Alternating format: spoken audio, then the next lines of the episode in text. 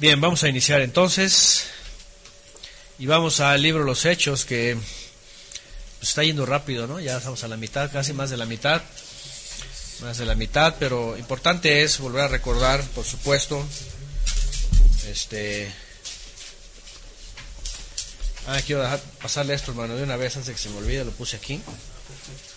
Así lo traigo de contrabando porque mi esposa dice que todavía no, pero quiere arreglar, quiere arreglarlos todos, imagínense los cantos y le digo, no, pero hay hermanos que me están pidiendo ya. Así que que no se dé cuenta. Este, sí. Ahí está, eh, lo puse en CD. Ah, y el libro de los Hechos, Hechos de los Sheliachim, que en realidad ciertamente es el Ruach HaKodesh el que está operando en ellos y en todos los que iban a creer. Yeshua dijo que oraba por no solamente por ellos que el Padre le había dado, sino por todos aquellos que iban a creer por medio de ellos hasta el día de hoy. Ni modo que sus palabras hayan sido vacías, ¿verdad? Y hayan quedado así como que no, pues nomás era para los del año 70 y ya otra vez, ¿verdad? Con lo mismo. No, es para todas las generaciones, es para todas las naciones, es para todos esos mil años, toda esta edad, ¿verdad? Las naciones marcada desde la antigüedad y reconocida por los antiguos y avanzando hasta el día de hoy. Y como dijo Yeshua, y será llevado esta buena nueva a todas las naciones. Y después de eso vendrá el fin. Entonces, por acá está una versión hebraica. ¿Sí?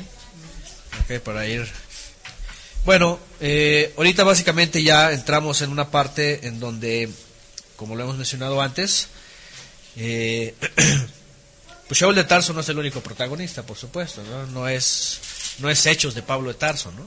Nada de eso, ya vimos ahí eh, cómo comienza, quién fue el primero que va delante de los gentiles, quién después lo corrobora, otros dos discípulos, luego viene eh, Bernabé, Bernabé va y llama a Pablo, Pablo está en la transición, está apenas... Ahora imagínense, ¿cuánto le llevó a Pablo? Dice que al final de cuentas entender la revelación y después empezar. Como 11 años, creo, ¿no? Dice que fue al Arabá y después estuvo recibiendo revelación. Imagínense para poner las cosas en orden. Ayer hablamos de unas personas ahí que de pronto, de un día para otro, ya adoptan una, una postura escatológica y creen que ya lo saben todo. Y Pablo llevó 11 años, dice, ah, 14, ¿verdad? Es decir, precisar y llegar al entendimiento pleno después de todo el fariseísmo y entender el tiempo, el espacio profético, eh, la salvación, la salvación a los gentiles. Imagínense cuando él, como fariseo de fariseos, tenía en su cabeza en la escuela de Shammai que no podía entrar ningún gentil a menos que hiciera todo el rito, se convirtiera, Ajá, y él los persigue y dice, no, no, no, nada, ¿no? Y al rato viene la conversión y... Y cuando, cuando vemos en el capítulo 16 en adelante, que ahorita vamos a ir, ellos ya empiezan a ir otra vez a estos lugares, pero ya con una nueva mentalidad. Es decir, ahora, eh, quiero volver a recordar, y es muy importante lo que mencionamos la, la clase pasada, en el, en el capítulo 15, en donde dice que los enviaron con esas instrucciones para los, para los gentiles. Dice, no sean de tropiezo para ellos. Sí, ordénenle primero estas cuatro cosas. Dice, eh, y luego cada Shabbat van a tener en cada ciudad alguien que predique de Moisés, alguien que hable de Moisés. Dice, pero aguas porque ya se nos adelantaron unos que no van en mi nombre. ¿Se acuerdan que leímos eso? ¿Dónde estamos a recordarlo? Dice 15, 15, 24, vamos a volverlo a leer esto, ¿verdad? Dice, por cuanto hemos oído que algunos que han salido de nosotros, después Juan dice, estaban con nosotros, pero no eran de nosotros, dice, a los cuales no dimos orden, están inquietando con palabras, perturbando vuestras almas, andando, eh, mandando circuncidaros y guardar la ley guardar la ley. Ya dijimos que guardar la ley para ellos obviamente era incluido los takanot, incluido todos los geserot, toda la tradición, eh, mandamientos de hombres, todo lo que habían los, los sabios, según decían ellos, o los, o los fariseos, eh, y Shammai habían ya impuesto, ¿no? Ah, y este punto es importante porque obviamente dentro, antes de que llegara Constantino y toda su religión y todo el preterismo también que ya vimos ayer, antes de eso, en una clase, en la clase de otra vez a los Gálatas, mencionamos que antes de que llegara el enemigo del cristianismo paganizado, el primer enemigo de la fe en Mashiach fueron los judaizantes. El primer enemigo fue eh, la retórica judaizante, recalcitrante en contra de los nuevos creyentes de origen gentil. Y cuando vemos este detalle, tenemos que recordar, y otra vez les vuelvo a decir, este es el indicio del cual después Shaul habla de los falsos apóstoles. Porque como he mencionado, una persona por ahí diciendo que eh, Pablo el apóstol mentiroso y que no sé qué, y que después habló en contra de los apóstoles verdaderos, y hace una confusión también, una piedra de tropiezo, un individuo por ahí en internet, y dice que él dice falsos apóstoles a los apóstoles de Mashiach. Pero no es posible porque Shaul reconocía a los apóstoles de Mashiach. Entonces, ¿cuáles eran los apóstoles falsos? Esos son. Dice que salieron de ellos, desde Jerusalén, y empezaron a ir a todas las comunidades donde iban los Sheliahim, o, los emisarios enviados por los Sheliahim, y llevaban este asunto. Ajá, no se les dio orden alguno, pero salieron de ellos y, se decían que eran apóstoles de, de, Jacob. Pablo aceptó la esmijá de, la ordenación de los apóstoles. Claro.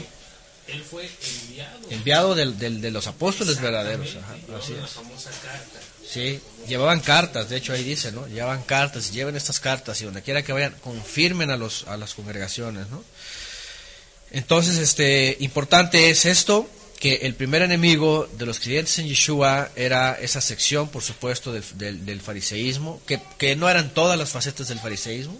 Había fariseos que decían, no, pues déjenlos, está bien, como Gamaliel, déjenlos, pues si es del Eterno, pues va a prosperar, y si no, pues se va a acabar un día.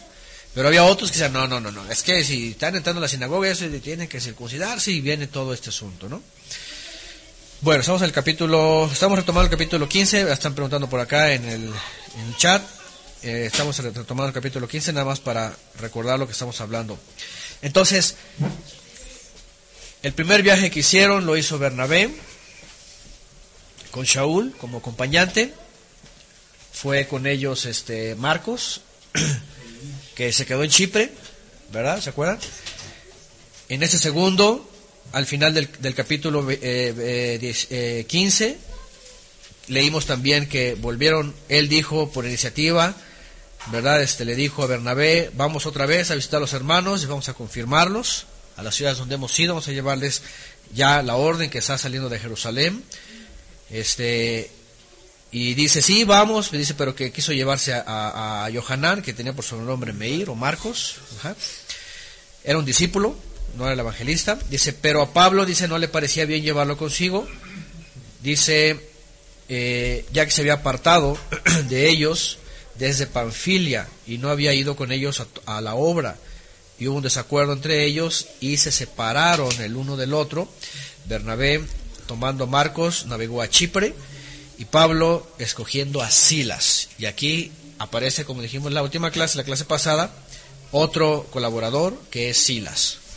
Más adelante se encuentra Pablo otro colaborador que es Timoteo y después a Tito. Y así empiezan con colaboradores que de pronto empiezan también a figurar eh, en el escrito, ¿no? A lo que voy es esto, es, vamos, Pablo no sigue siendo, ni tampoco él lo era, porque así lo dijo en su carta, eh, que no era él algo, que, que, no se estimaba mayor a alguien, sino al contrario, ¿verdad? Siempre, siempre enseñaba que, ajá, incluso decía que era el menor y, y siempre enseñaba que debía uno verse eh, como inferior a todos los demás, ¿verdad? Les digo por la doctrina paulina, ¿verdad? Que lo levantó así como que casi el Mesías, ¿no? El segundo Mesías. Entonces, bueno, aquí aparece Silas y eh, para Shaul de Tarso no era conveniente ir, ya hablamos de algunas posibilidades que pudieron haber pasado con Johanán o este Marcos, en, eh, que por qué se quedó ahí en, Panfilia, a lo mejor, no sé, tuvo miedo, a lo mejor no estaba preparado, etcétera. Pero esto les hizo que se separaran, fíjense. Ahora, nada de estas cosas son casuales, por supuesto. Nada ah, bueno, este, eh, también muy posiblemente el Eterno usa a veces ese tipo de cosas, ¿no? Y, ahí no estaban enemistados, simplemente por esa situación que a Shaul de Tarso no le hizo, no le, no le, no le creyó conveniente. Eh, de un solo camino partieron dos. Entonces Bernabé agarra para otro lugar y Shaul agarra para, para el lugar que ya había. Pero llevando el mismo escrito. Llevando la misma carta, sí. La misma enseñanza, exactamente. Eso es importante, sí, eso es importante. Porque a partir de ahí, estos que salían de Jerusalén e iban a confirmar o iban a hablar nuevos creyentes, traían la carta, decían, aquí está lo que se nos ha autorizado en Jerusalén. Como decía los hermanos Abraham hace rato, Shaul de Tarso se sujetó a la esmija, la ordenación que le dio Jacob, que era el encargado de, la de los congregados en Jerusalén, y Juan y Pedro. Le dijeron, aquí está, es lo que vas a enseñar, ¿verdad? Este, nada de imposición, nada de tropiezo, nada de judaizar, nada de que los vas a circuncidar, así que vámonos. Se trata de esto. Y es que el Ruach HaKodesh ya lo había enseñado así en, en, Hechos 15 vimos, ¿no? La profecía. Bueno, finalmente vamos al capítulo 16, ahora sí, vamos al capítulo 16, el que nos concierne el día de hoy. y dice en el 16, después llegó a Derbe, Ajá, porque dice que Pablo, escogiendo a Silas, salió encomendado por los hermanos en el favor del Adón y pasó por Siria y Cilicia, confirmando a las congregaciones, confirmando las congregaciones. Este, algunas algunas versiones tienen sus mapitas ahí, ¿verdad? No sé, algunas tienen sus mapitas. Esta tiene aquí un mapa y bueno, otra vez dice aquí el mapa, porque el primer mapa dice primer viaje misionero de Pablo, y en este dice también segundo viaje misionero de Pablo. Así que, este, y bueno, ya sabe, ¿no? Siempre ahí la, eh, el crédito, ¿no? El reconocimiento a un hombre. Pero bueno. Aquí dice Pablo se separa de Bernabé y comienza su segundo viaje. Ajá. Como si fuera. Sí. Y no, en realidad, sí, aquí también dice comienza su segundo viaje, ¿no? Entonces, ahora no solamente eran ellos, por ejemplo, ¿quién vimos en el libro de los Hechos que también era encomendado por el Ruach HaKodesh? ¿Se acuerdan? Al que se encuentra el etíope. Felipe. Entonces había Felipe, estaban otros discípulos, estaban que también, o sea, obviamente partían para otros lugares. Otra vez, como les digo, porque más adelante aparece la figura de Lucas, el que escribió este tratado. Y la presencia de él, por supuesto, y este tratado, nos anuncia, pues obviamente, la, ahora sí que la, eh, casi la, eh, la vida de Shaul de Tarso, ¿no? Pero seguramente hay otros documentos en donde se hable de los otros demás, ¿no? Los viajes de Bernabé, ¿no? Por ejemplo, ¿no? Los viajes de Felipe, a lo mejor, los viajes de, no sé, otros. es lo que iba a comentar. Yo creo que otros escritos también, o otros rollos que se han encontrado, llevan a la misma fe o han llevado a la, a la, misma fe. Claro. Han desvirtuado y han este, hecho sus santos y sus... Sí, sí, sí, sí. Sí, porque al final de cuentas la Iglesia Católica subió los cánones a todos. San Bernabé, San, San, Felipe, ya todos son santos, ¿no? De hecho, cuando se separa, en la época del Gran Cisma, y Constantinopla es excluida por el nuevo Papa en el Vaticinio, en el Vaticano, este, ellos tienen sus propios días, sus propios santos, y el Vaticano crea sus propios santos también y cada quien tiene su propia línea, ¿verdad? Y, por ejemplo, a San Timoteo se le celebran un día y a San Timoteo por acá se le celebra otro y a cosas así, ¿no? ¿Se acuerdan que dijimos que a San Timoteo era, era el santo de quién? ¿Alguien recuerda? De los que tienen malestar estomacal. Ah, sí, Porque dice que tiene un problema en el estómago y le dice Pablo, ya no tomes agua, toma vino. Te hace bien para tu Sí, de veras, en el santoral está como San Timoteo, el, el, santo de los que tienen malestar estomacal.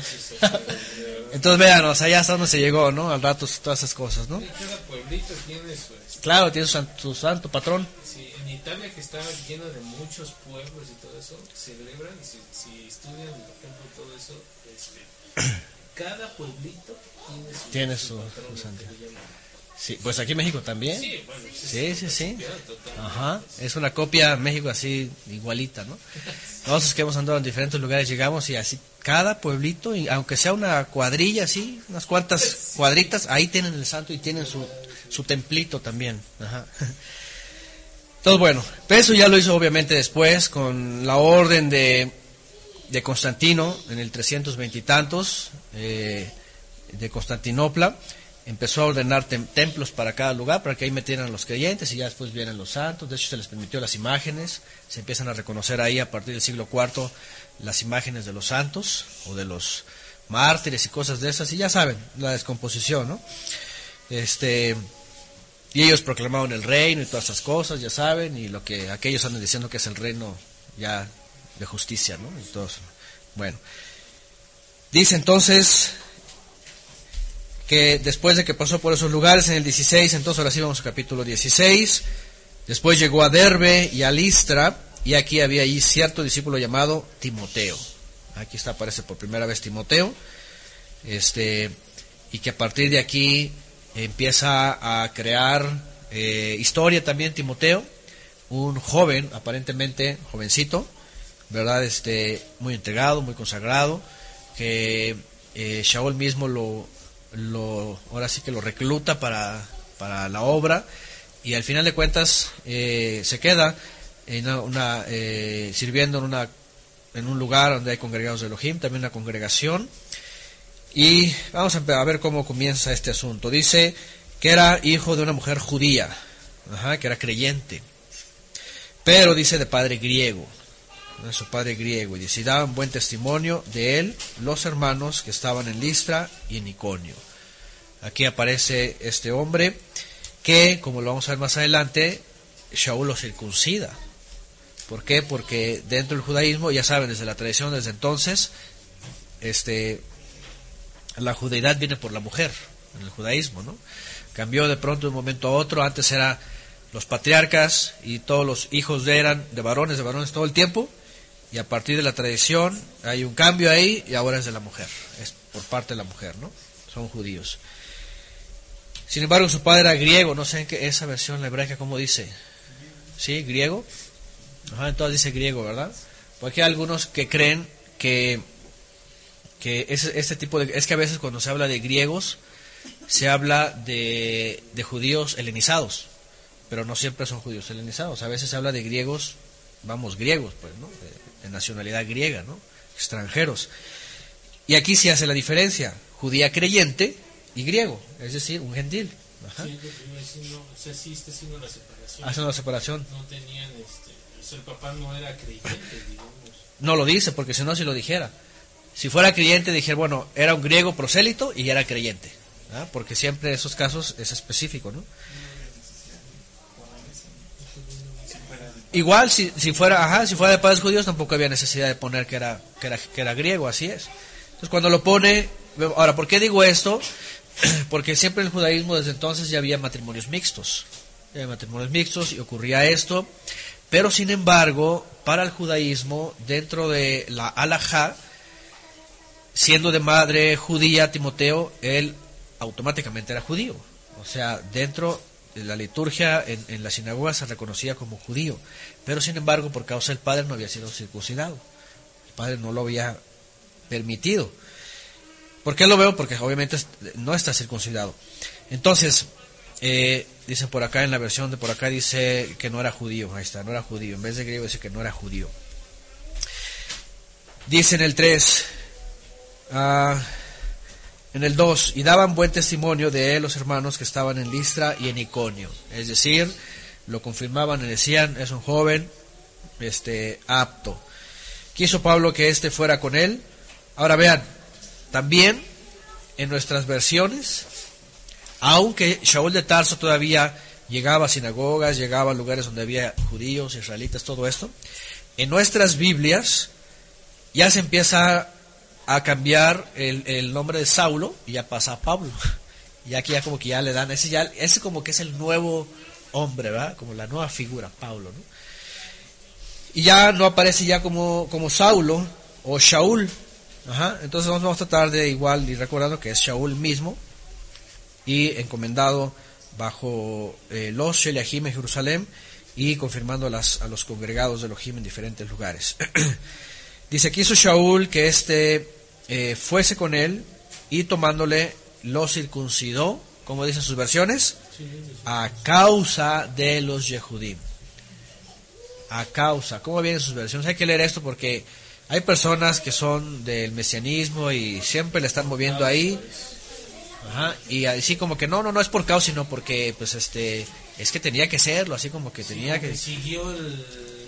Eh, ¿no? El- ajá. sí, como que siguió La tradición. la tradición, La tradición. O, o la orden para ser salvo, ¿no? Pero bueno, llega Pablo con la carta de que no se debe de, de- de circuncidar, este, en este caso a los, a los gentiles que estaban creyendo, pero cuando se encuentra Timoteo, se encuentra con alguien que es judío. Y entonces aquí es donde definitivamente se ve cuando se habla de oh, los de la circuncisión, ok, los de la circuncisión era un grupo que dentro de del judaísmo y sobre todo de los viajes que Shaul de Tarso, por ejemplo, hacía como judío a las sinagogas, este, eh, le, exigían o le requerían, por supuesto, esta condición a Timoteo para que él también, junto con Pablo, entrara a las sinagogas y podía tener el mismo contacto, porque todavía lugares, había sinagogas, por, por supuesto, donde decían, no podemos este, participar con gentiles, ¿verdad? O, o- o con incircuncisos, ¿no? Y todo esto, ¿no? Y en ese sentido lo que vemos es de que por causa de los judíos, o a causa de los judíos que había en aquellos lugares, fíjense el ambiente. Cuando ocurre esto, bueno, ya saben como los pueblitos, luego, luego se sabe todo, ¿no? No, no, no, pues es que Timo, no, pero eso, su padre es griego, y no, y no lo quiso circuncidar, así que pues está así como que está fuera, ¿no? Ritualmente y litúrgicamente decía, bueno, está fuera, es como cuando en la iglesia bautista, yo estuve en la iglesia bautista, ¿verdad? Y, y, y yo venía de la presbiteriana y fui bautizado en la presbiteriana, que es por derramamiento. Y entonces en la, en la bautista decían, no, es que no es, ahí- no es así, está mal, ¿no? Tienes que pasar el bautisterio, ¿no? Y, y así en nombre del Padre, el Hijo, el Espíritu Santo, ya saben, la Trinidad y todas estas cosas. Y entonces me decían ahí, y, pero no puedes comer la comunión. Ese bautista era bautista, ¿cómo se dice? Fundamentalista. Dice, pero no puedes comer la comunión porque no estás bautizado como se bautizan aquí. Y entonces yo estaba excluido. Entonces, Timoteo era algo parecido. Ok, si eres judío, pero como no estás circuncidado, no puedes participar en el liderazgo, en la liturgia, no puedes andar con cartas, todo esto. Entonces, como Pablo lo ve apto y tiene buen testimonio, y por causa de los judíos ahí y todas estas exigencias, él dice, ¿sabes qué? Tienes que circuncidarte. Para que los de la circuncisión vean que estás dando buen testimonio como judío, ¿no? Eso era básicamente lo que estaba pasando, ¿no? ¿Ah? Ya no tengo, pongan peros, ¿no? Y digan, aquí está judío, hijo de, hijo de judía, y está circuncidado. Ajá. En todo caso, este, así como es el sistema, a Pablo le deberían de llamar judaizante también. Exactamente, ¿no? En este caso, ¿ah? A, A Timoteo, ¿no? Y lo circuncidó. Circuncidante, Y sí. aquellos que dicen que este que no, que los judaizantes, pues Pablo ahí, Ahí. está practicando, pero el problema es que dice que era por causa. Por o sea, causa, entonces, claro, claro. Entonces ya no, no usan ese texto para ponerle el calificativo de judaizante, ¿no? Pero también a la vez, este mismo indicio nos muestra que eh, ciertamente había, eh, era, era notorio eh, la, la liturgia, la tradición y los lugares en el judaísmo que todavía se esperaba esto, ¿no? Y bueno.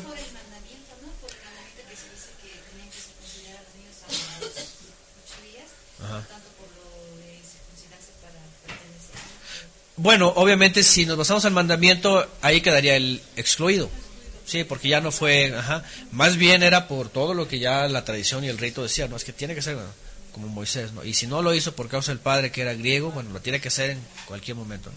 por el propósito que era o el propósito que llevaba Shaul en ese momento que era seguir dando el mensaje de Claro, Mashiach. claro. Y sobre todo involucrarlo a él, que en, en la condición que estaba dentro de, de- delante de judíos, pues era, era inapropiado, ¿no? y el propósito que el Eterno tenía para Timoteo Aparte, sí. después por supuesto que fue también Sí, sí, sí, sí, sí.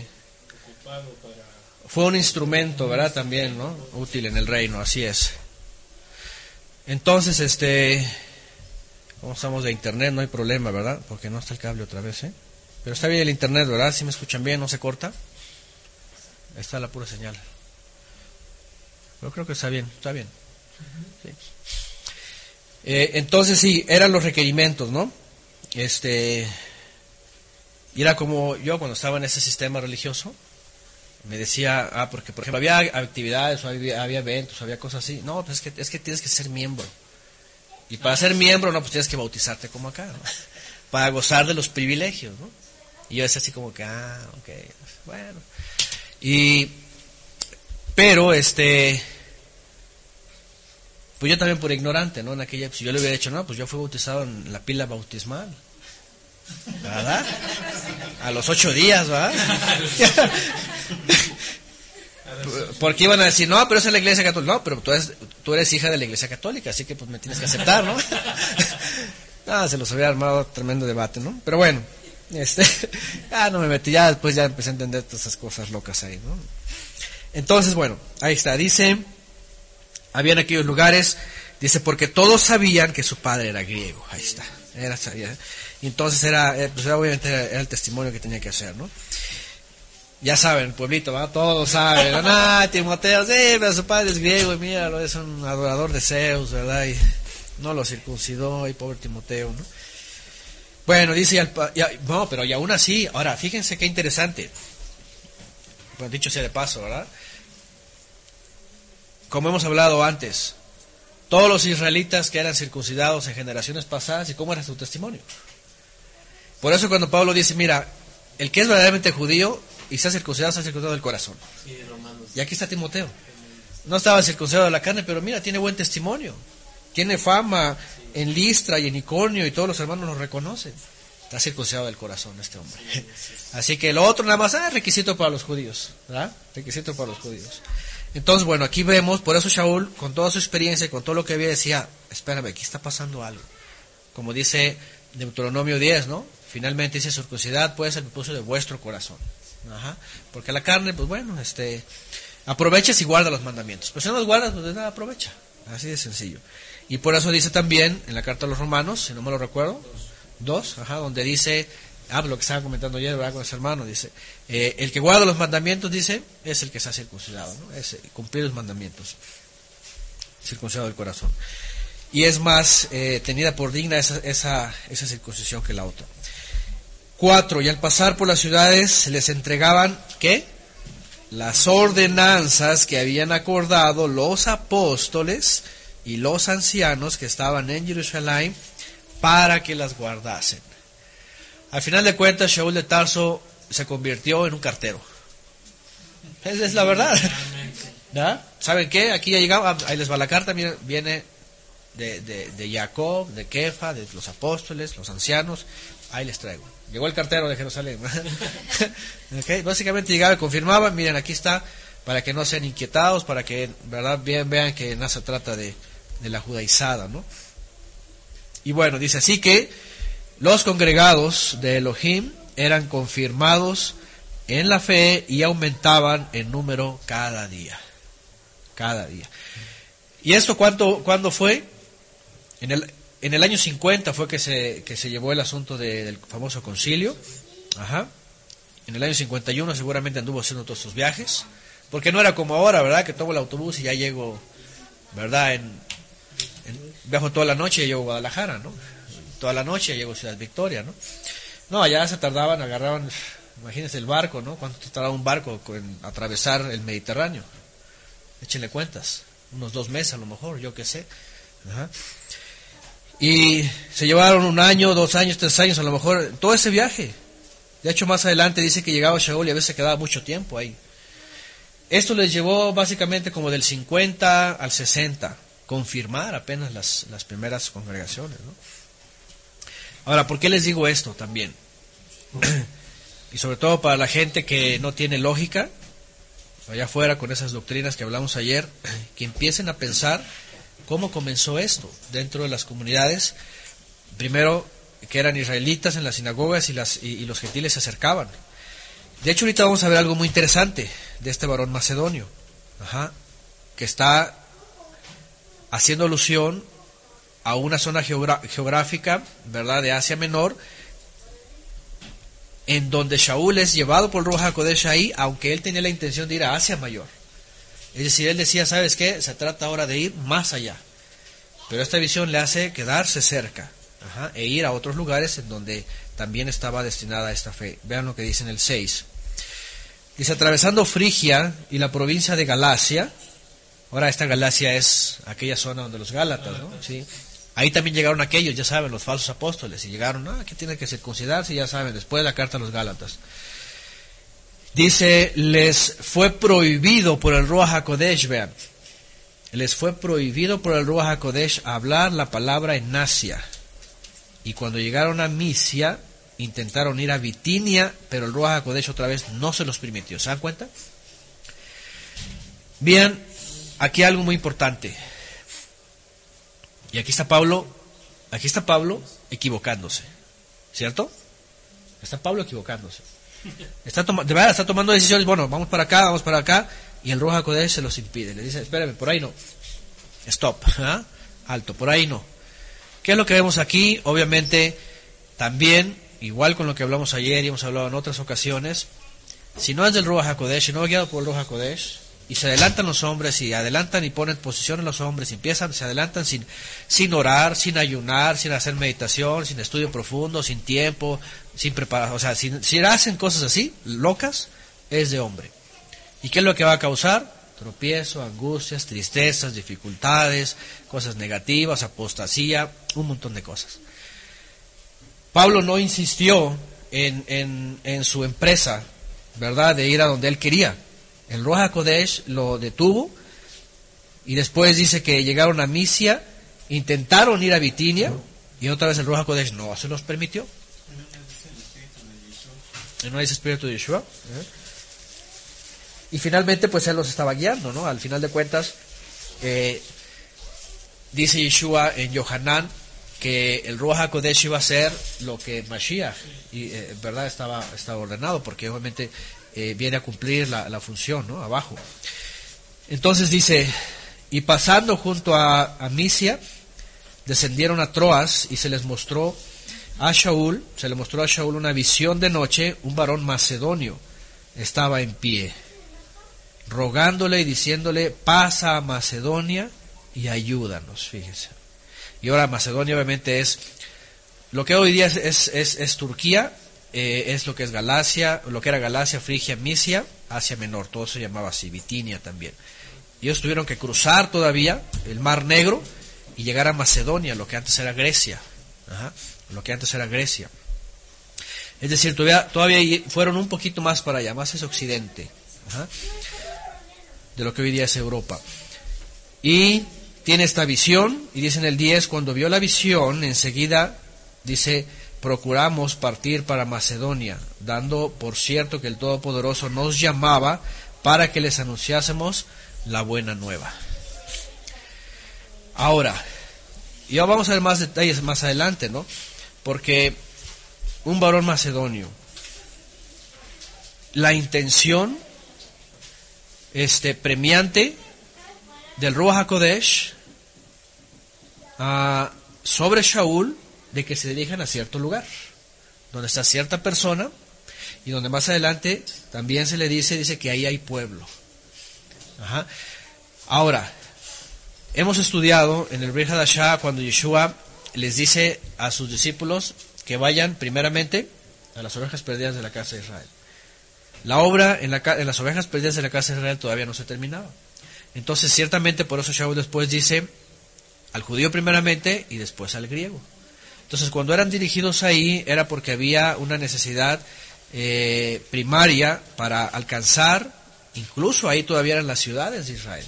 ¿eh? Todavía eran ciudades que estaban en el exilio, había israelitas. Entonces ellos viajaban y obviamente aquí guiados por el Ruach HaKodesh, este, eran encaminados a cierto lugar, a ciertas personas.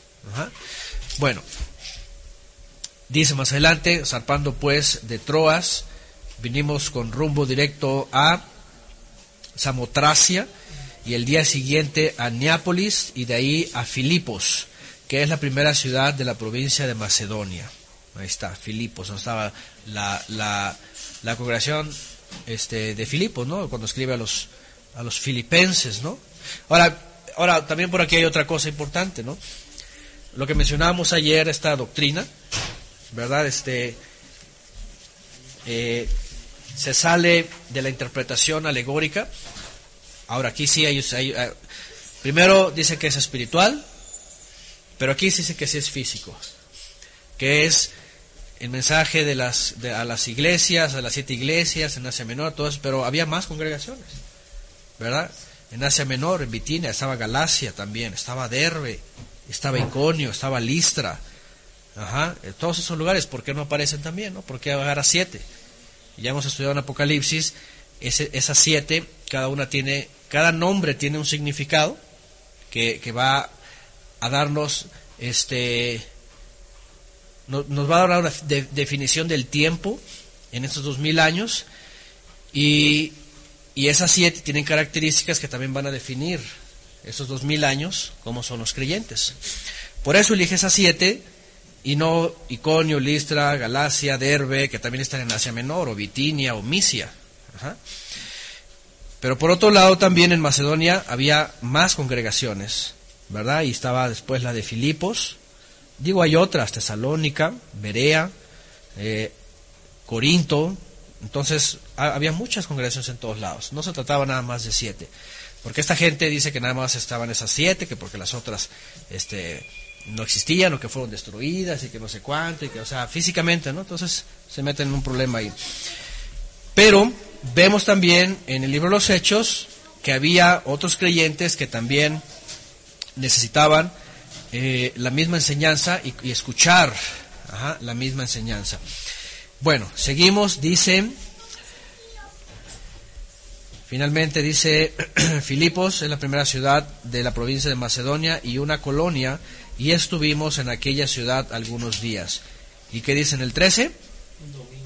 Y el domingo llegamos a la iglesia y nos persinamos, ¿verdad? No, le dimos el beso al pastor, ¿verdad? Y le dijimos, papá, ¿cómo estás? Hay unos lugares que sí les dicen papá. Le besan la mano, ¿verdad? Le dan el diezmo. Estábamos, sí, era- ¿Ah, sí? Le dicen. Pero era mutuo, eh, basándose Ah, en. Ah, el ósculo santo. Pero era mutuo. Un beso y un beso y... Sí, pero no eran dos porque a las congregantes les daban en la mano y en la mejilla. Ah, sí, ¿qué tal? Híjole, qué bárbaro. Bueno. Dice que llegaron en Shabbat, por supuesto. Llegan en Shabbat. Y si llegan en Shabbat, cuando, cuando se habla de Shabbat, definitivamente está la sinagoga, ¿verdad? Está la lectura de la Torah, la Parashá, está la Haftarah, está la observancia de la Torah.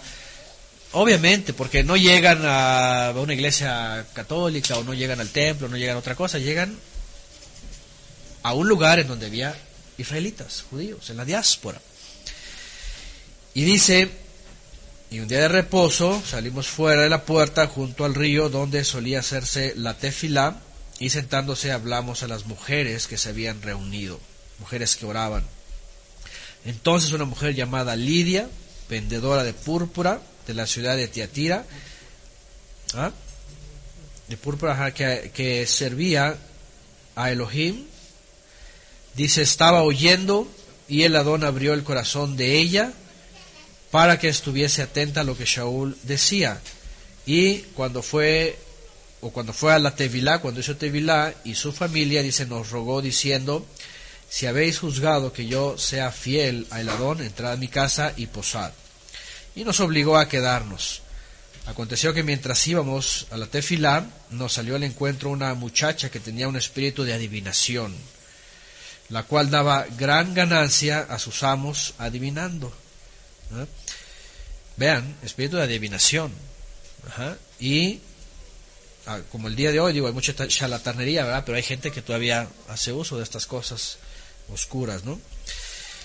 Dice, esta siguiendo a Shaul y a nosotros, daba voces. Fíjense cómo, cómo dice en el 17. Esta, siguiendo a quién? Y a nosotros. Eran varios. Ahí ya iba toda una comitiva. Y además alguien que está escribiendo está diciendo, y nos seguía a nosotros también. ¿Se dan cuenta? Entonces está hablando ahí de que no, Pablo no era la figura, sino que estamos, vamos varios, estamos ahí añadiéndonos. Y bueno, dice que daba voces diciendo, estos hombres son siervos del Elohim Altísimo, quienes os anuncian el camino de salvación. Y, y bueno, a primera instancia, ¿qué parecía? Ah, pues esta señora, pues, si sabe. Confirma, está confirmando los apóstoles. y ya saben, a veces a nosotros nos ha pasado que llega gente y que, ay, hermano, siervo del Altísimo y no sé qué, y empiezan así, ¿no? Y al rato uno se da cuenta que son como estos. ¿no? y al rato no, hombre, o sea, este. Y también es el espíritu de Balaam, ¿se acuerdan de Balaam? ¿Cómo era Balaam? Porque era, dice, era, era, era un, era un hechicero, Dice que era un ministro de- del, del maligno. Y, pero reconocía al Eterno. Pero finalmente el reconocimiento no era suficiente, no servía al Eterno, sino que seguía con su hechicería, ¿no? Y seguía con todo eso y sus intereses, ya hemos hablado de él. Dice, esto lo hacía por muchos días, mas desagradando a Shaul, este se volvió y dijo al espíritu, a ese espíritu, te mando en el nombre de Yeshua HaMashiach que salgas de ella, y salió en aquella misma hora. Pero viendo sus amos que había salido la esperanza de su ganancia, prendieron a Shaul y a Silas y los trajeron al foro ante las autoridades. Dice, y presentándolos a los magistrados, dijeron, estos hombres, siendo qué? Judíos. ¿Se dan cuenta? no los tenían en la diáspora como cristianos. De hecho- iba a decir, ya les debieron de haber llamado cristianos. Por ejemplo, ¿no? Este, según dicen, en lugar de, de ungidos o meshijim, se han llamado cristianos. Sí, desde Antioquía se, se- se supone, según la tradición cristiana, que por primera vez fueron cristianos ahí, entonces eran cristianos. ¿no? Y ahí dice que no, obviamente tanto la apariencia también como israelitas, todo esto, y en la sinagoga y todo lo que hablaban, obviamente los identificaban como gente judía, ¿no?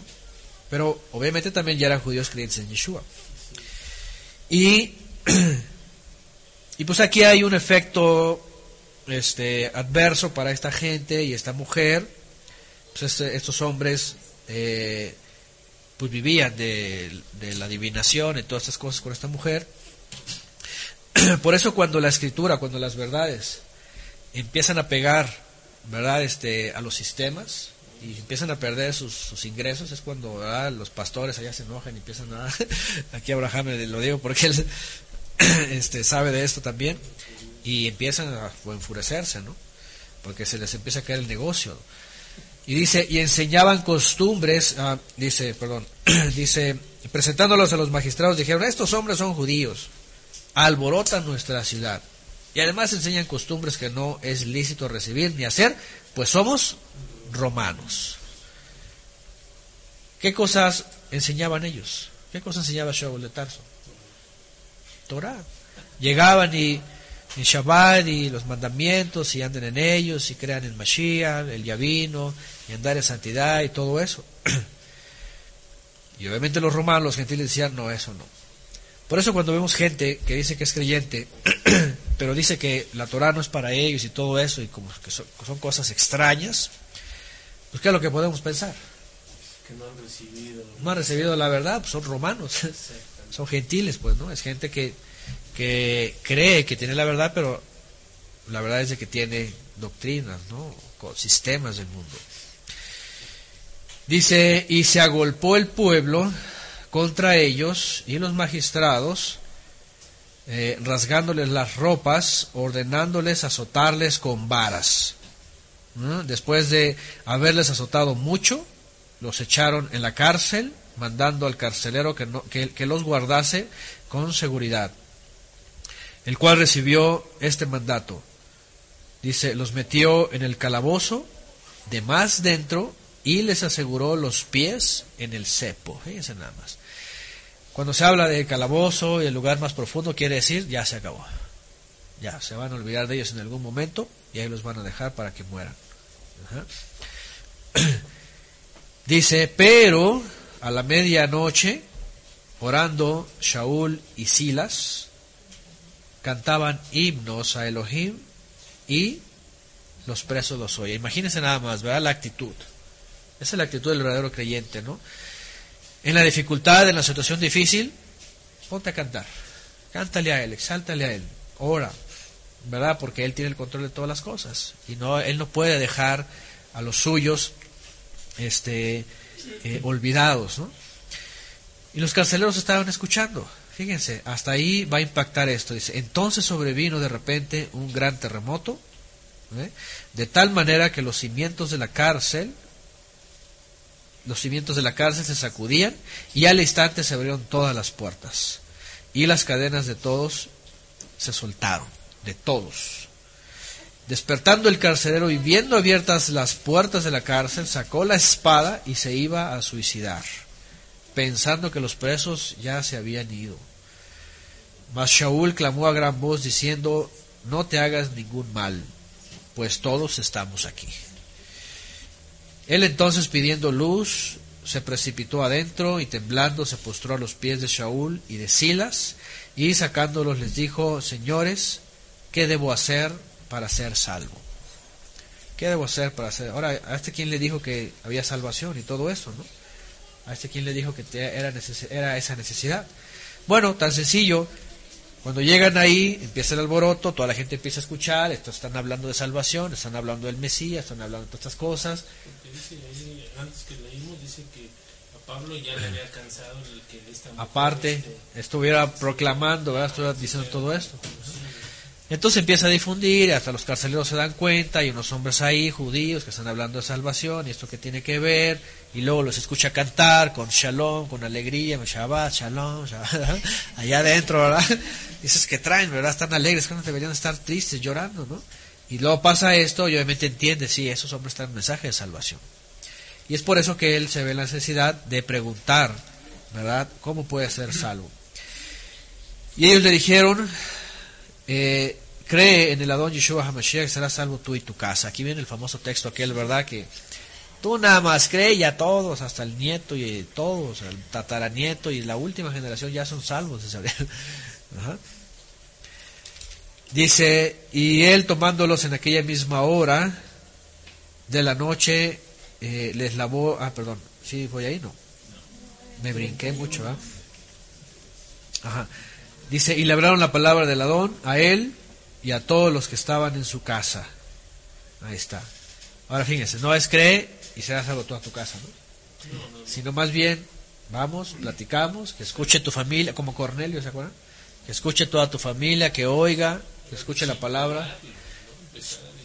Bueno, ellos eran romanos, eran gentiles, ¿no? Seguramente, ¿no? Porque dice aquí que este el carcelero, no sabemos. Ahora, al final de cuentas, aquí sí es cuando no sabemos también si a lo mejor eran israelitas también ya asimilados y mezclados y todo eso, ¿no? Porque también, por supuesto, como hemos hablado antes, si cabe la posibilidad de que en el exilio, ya en esas condiciones, también hubiese israelitas, por supuesto, ¿no?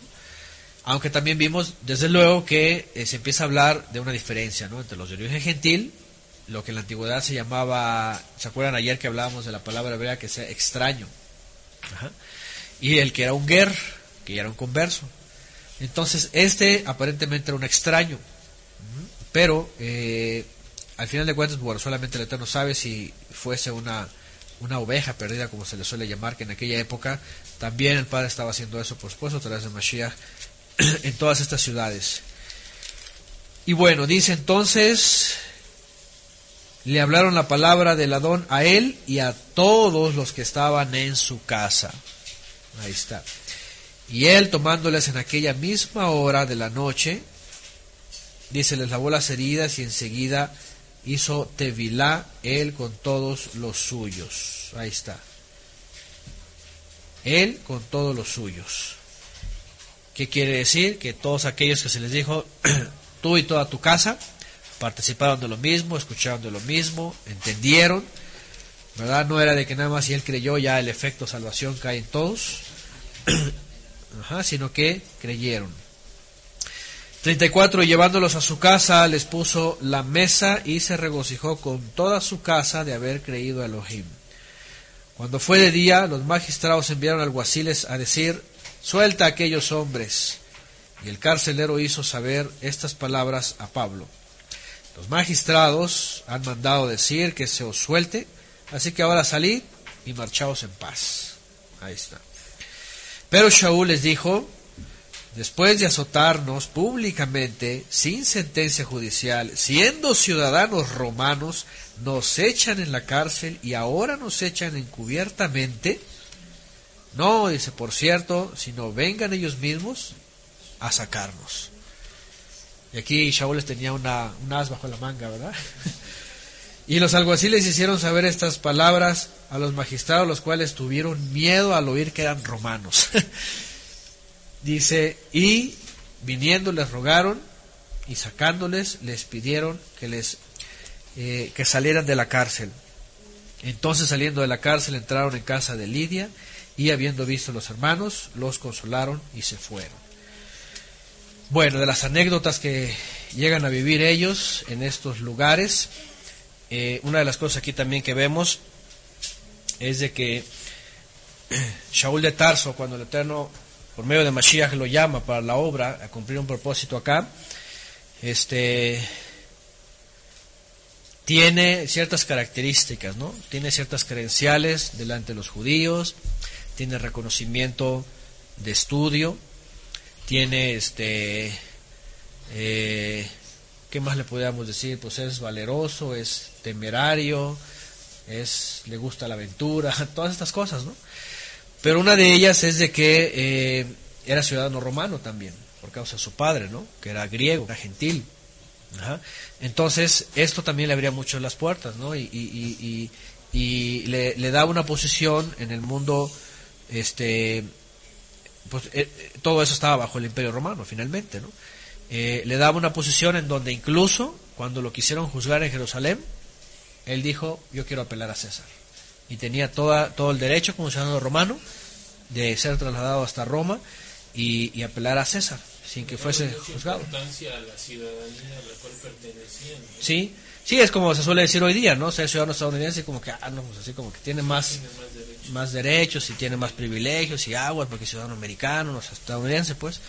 Entonces, sea, en aquella época, sí, ser ciudadano romano, pues era algo que, que no cualquiera, ¿no? De hecho, más adelante también se lo reconocen, le dicen, no, estoy ciudadano romano, dice, yo la tuve que adquirir por mucho dinero, porque también adquirir la ciudadanía romana era, era algo bastante inalcanzable, ¿no? Pero bueno, aquí están, ellos siguen compartiendo. Ahora vean, ellos siguen sembrando, ¿verdad? Y luego los encamina, por supuesto, a una congregación, o les... Después por eso Shaul escribe las cartas. Y muy seguramente escribió otras cartas que no, las tenemos nosotros, pero fueron enviadas también a lo mejor a esas personas, ¿no? Imagínense este, que llegase a escribir una carta de estas, ¿no? Carta al carcelero, ¿verdad? Al carcelero que está en, ¿dónde? Este, llegó aquí. En Listra, ¿no? ¿Dónde estaba? Derbe y en Listra. Ajá. No, Filipos. Filipos, ajá. Filipos, ahí está, Filipos, la primera ciudad de Macedonia. Ah, pues escribe a los filipenses. Escribe a los filipenses. ¿no? Teatira, al final de cuentas, ahí cuando lo azotaron. De púrpura de la ciudad de Tiatira, porque habla que regresó con Ah, ya. Ok, con Lidia y en Teatira. En el 14 dice entonces Sí. una mujer llamada Lidia, Ajá. de De la ciudad de Tiatira. Tiatira. Ahí está. ¿Qué les parece? Ahí está. Y bueno, seguramente a lo mejor también escribió una carta a Tiatira y pues bueno, no la tenemos, ¿no? Pero ahí está. Queda el antecedente. Capítulo 17. Vamos al capítulo 17. Sigue Shaul. Dice, pasando por Anfípolis y Apolonia, llegaron a Tesalónica. Un lugar donde también, por supuesto, él escribe a los tesalonicenses dos cartas, donde también hay un alboroto después, hay herejías que se están diciendo ahí. Shaul tiene que escribir sobre el regreso del Mashiach y, todo esto. Ahora fíjense, las cartas de Shaul de Tarso, por ejemplo, a, los tesalonicenses, este, si él viaja en la, eh, década de los 50, él escribe en la década de los, de los 60, regularmente sus cartas, y a los tesalonicenses también. Se lo digo como dato histórico también y dato lógico. Eh, si él escribe por ahí de los 60 a los tesalonicenses, Y ya en Tesalónica hay un asunto de, de herejías, que el Mesías que ya viene, que todas. Fíjense, él dice no viene, dice Shaul, no viene. No se dejen llevar por algunos que dicen que ya viene. Y estaban cerca del 70. Ya se habían adelantado los famosos. Este, Los famosos preteristas ya, se habían ya estaban las primeras. Ajá. Y es más, vamos a su carta, ¿no? Donde dice la venida del Señor. Tampoco queremos, hermanos, que ignoréis acerca de los que duermen para que no os entriste- entristezcáis. Primero, entonces 4, 13. Ah, como los que no tienen esperanza, este lo leímos ayer. Porque si creemos que Yeshua murió y resucitó, así también traerá Elohim con Yeshua a los que durmieron. Por lo cual les decimos en esta palabra el Adón, que nosotros los que vivimos queremos quedado en la venida del Adón, no pereceremos a los que durmieron, porque el Adón mismo con voz de mando, con voz de arcángel y trompeta Elohim descenderá del cielo y los muertos en Mashiach serán primero. Cuando habla de esto, por supuesto habla de parusía, lo que también él ya había escrito antes. Descenderá, como dice en el libro de los Hechos, así como le ven a este Yeshua subir, así va a aparecer. A eso se refería. Imagínense, las palabras estarán frescas para ellos y de pronto le salga algo en el 70 que ya vino espiritualmente. no, espérame, Shaul de Tarso no dijo eso. Shaul de Tarso dijo que le vamos a ver y que va a aparecer y que la trompeta de Elohim y el juicio y todo esto, ¿no? Esa es una. El otro es cuando escribe en la segunda carta donde, no, que ya va a venir y que ahora sí, y vuelve a escribir la manifestación del hombre de pecado, ¿no? Y ahí empieza a decir claramente que no, no se dejen mover por este, donde dice, no se dejen mover por, dice en el 2, pero con respecto a la venida de nuestro don Yeshua, Yeshua, eh, eh, Yeshua Mashiach y nuestra reunión con él, os rogamos hermanos que no os dejéis mover fácilmente de vuestro modo de pensar, ni os conturbéis ni por ruaj, ni por palabra, ni por carta, como si fuera nuestra. ¿Por qué? Porque ya andaba Himeneo y Fileto diciendo que ya, que ya, que ya, que ya ocurrió, y que ya viene, que ya, que ya estaba. Dice, como si fuera nuestra en el sentido de que el día del Adón está cerca, ¿se dan cuenta? Y ahí estaban en el sesenta y tantos. y ahí confirma que la carta que ellos iban dando a las congregaciones era la original. Exactamente. Ya, ya se habían adelantado los famosos preteristas. Los famosos preteristas. Sí, ya, ya, ya había algunos este, indicios, ¿no? De, de esos que ya, ya, ya. Nadie os engañe. Ahora, esto es bien clave. Nadie os engañe en ninguna manera porque no vendrá sin que antes venga la apostasía y se manifieste el hombre de pecado, el hijo de perdición. Esto es muy importante porque esas personas dicen que el hijo de perdición o el anticristo o la bestia o el falso profeta, esas cosas, era Nerón. Y Nerón ya estaba ahí en todo su apogeo, ya tenía años con las persecuciones en otros lugares. Entonces, ¿cómo viene a decir esta gente que lo que Shaul estaba diciendo aquí, que no iba a venir pronto y que algo estaba deteniendo al hijo de perdición, y esta gente dice que era Nerón, y ahí ya estaba en, en- en efecto, ¿no? Ya estaba trabajando. Porque Nerón estuvo del, ¿qué? 60 y... Ya ni me acuerdo, 60 y... No, 59. Nerón, ¿no? Bueno, era el No, fue, no, de hecho fue este, ah, sí, cierto, sí, estaba Nerón, fue en su época. Entonces, Que los quemaba. Y, sí, ese, ajá. Esta gente dice que el preterismo dice que Nerón era el anticristo, era el, el- el- el- el hijo de perdición, el inicuo, todo esto. Error, ¿por qué? Porque entonces aquí Pablo hubiera dicho, es que ya está el anticristo, ya está el hijo de perdición y está sentado en el trono de Roma, ¿no? En el allá en, los- exactamente, ¿no? Pero no, o sea, tan claro no es posible. Aquí, aquí Pablo está diciendo, no se dejen engañar, ¿verdad? No se dejen mover fácilmente. Y bueno, estamos haciendo uso porque está llegando a Tesalónica. Fíjense, está llegando apenas a Tesalónica Shaul en los sesenta y tantos. No me acuerdo si fue, este, no, en el 51, 51, 52 está llegando a Tesalónica. Y en lo que visita y luego se va y luego en su tercer viaje y luego vuelve a escribir, o sea, ya estamos en el sesenta y tantos. Y, y aquí Shaul obviamente cita, ya hemos estudiado esto, quien quiera escuchar Tesalonicenses verso a verso, ahí está, porque esto lo vincula a Daniel. Daniel habla del cuerno pequeño, que habla blasfemias, que lo estaba deteniendo, que era el imperio romano, hasta que caía el imperio romano, entonces iba a salir el sistema religioso y, y ahí pasan dos siglos, tres siglos. Bueno, ahí está otro detalle para que vean eh, que aquí están, es muy claro lo que dice Shaul de Tarso respecto a ese famoso inicuo, que el preterismo dice era Nerón, y pues Nerón ya estaba ahí en pleno ejercicio de sus facultades retrasadas y locas, ¿no? Porque eh, fue una persona así totalmente desquiciada, ¿no? Este, se ha quedado en la memoria de la historia por su actitud desquiciada, ¿no? De sus locuras, ¿no? Este, regresamos a Tesalónica entonces, regresamos al 17, sí, ¿verdad? Llegaron a Tesalónica donde había una sinagoga, otra vez, había una sinagoga, no creo que iba al, al templo, ¿verdad? Católico, una sinagoga de los Yehudim, y Shaul, ¿cómo qué?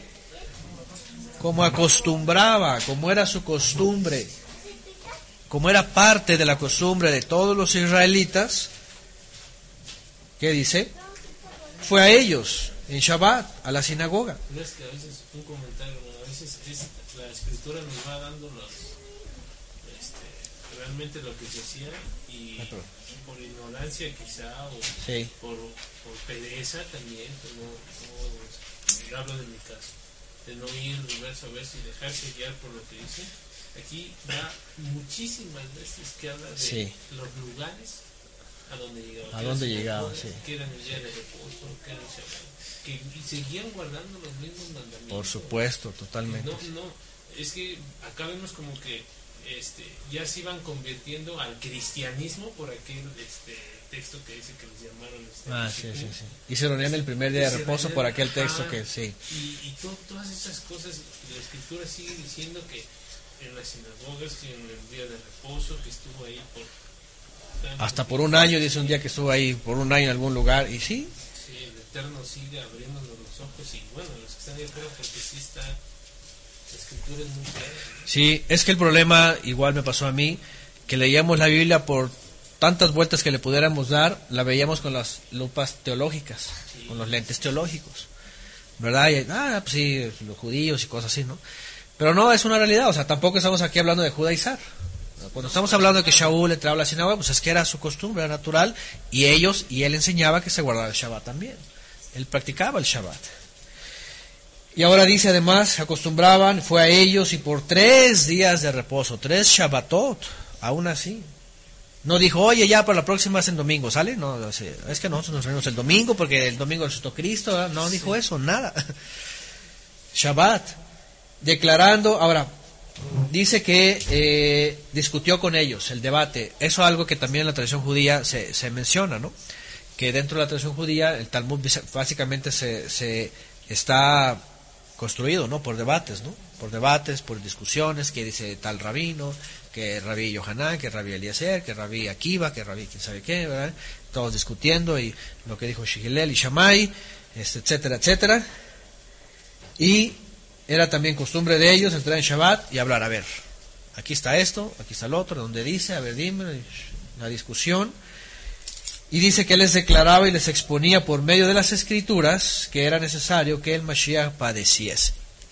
Y aquí está la clave. El debate principal es, el Mashiach ya vino y tuvo que padecer y morir. ¿Y qué escrituras? ¿Y qué escrituras también? Obviamente el Tanaj, ¿no? Y obviamente para conocer la fe se tenían que ir ahí. Y entonces, ¿qué es lo que debatían dentro de las sinagogas? No, no, no, es que el hijo de David, el Mesías, el rey, no puede morir, no debe de morir, tiene que venir, y así. Entonces está quedando toda la tradición, obviamente.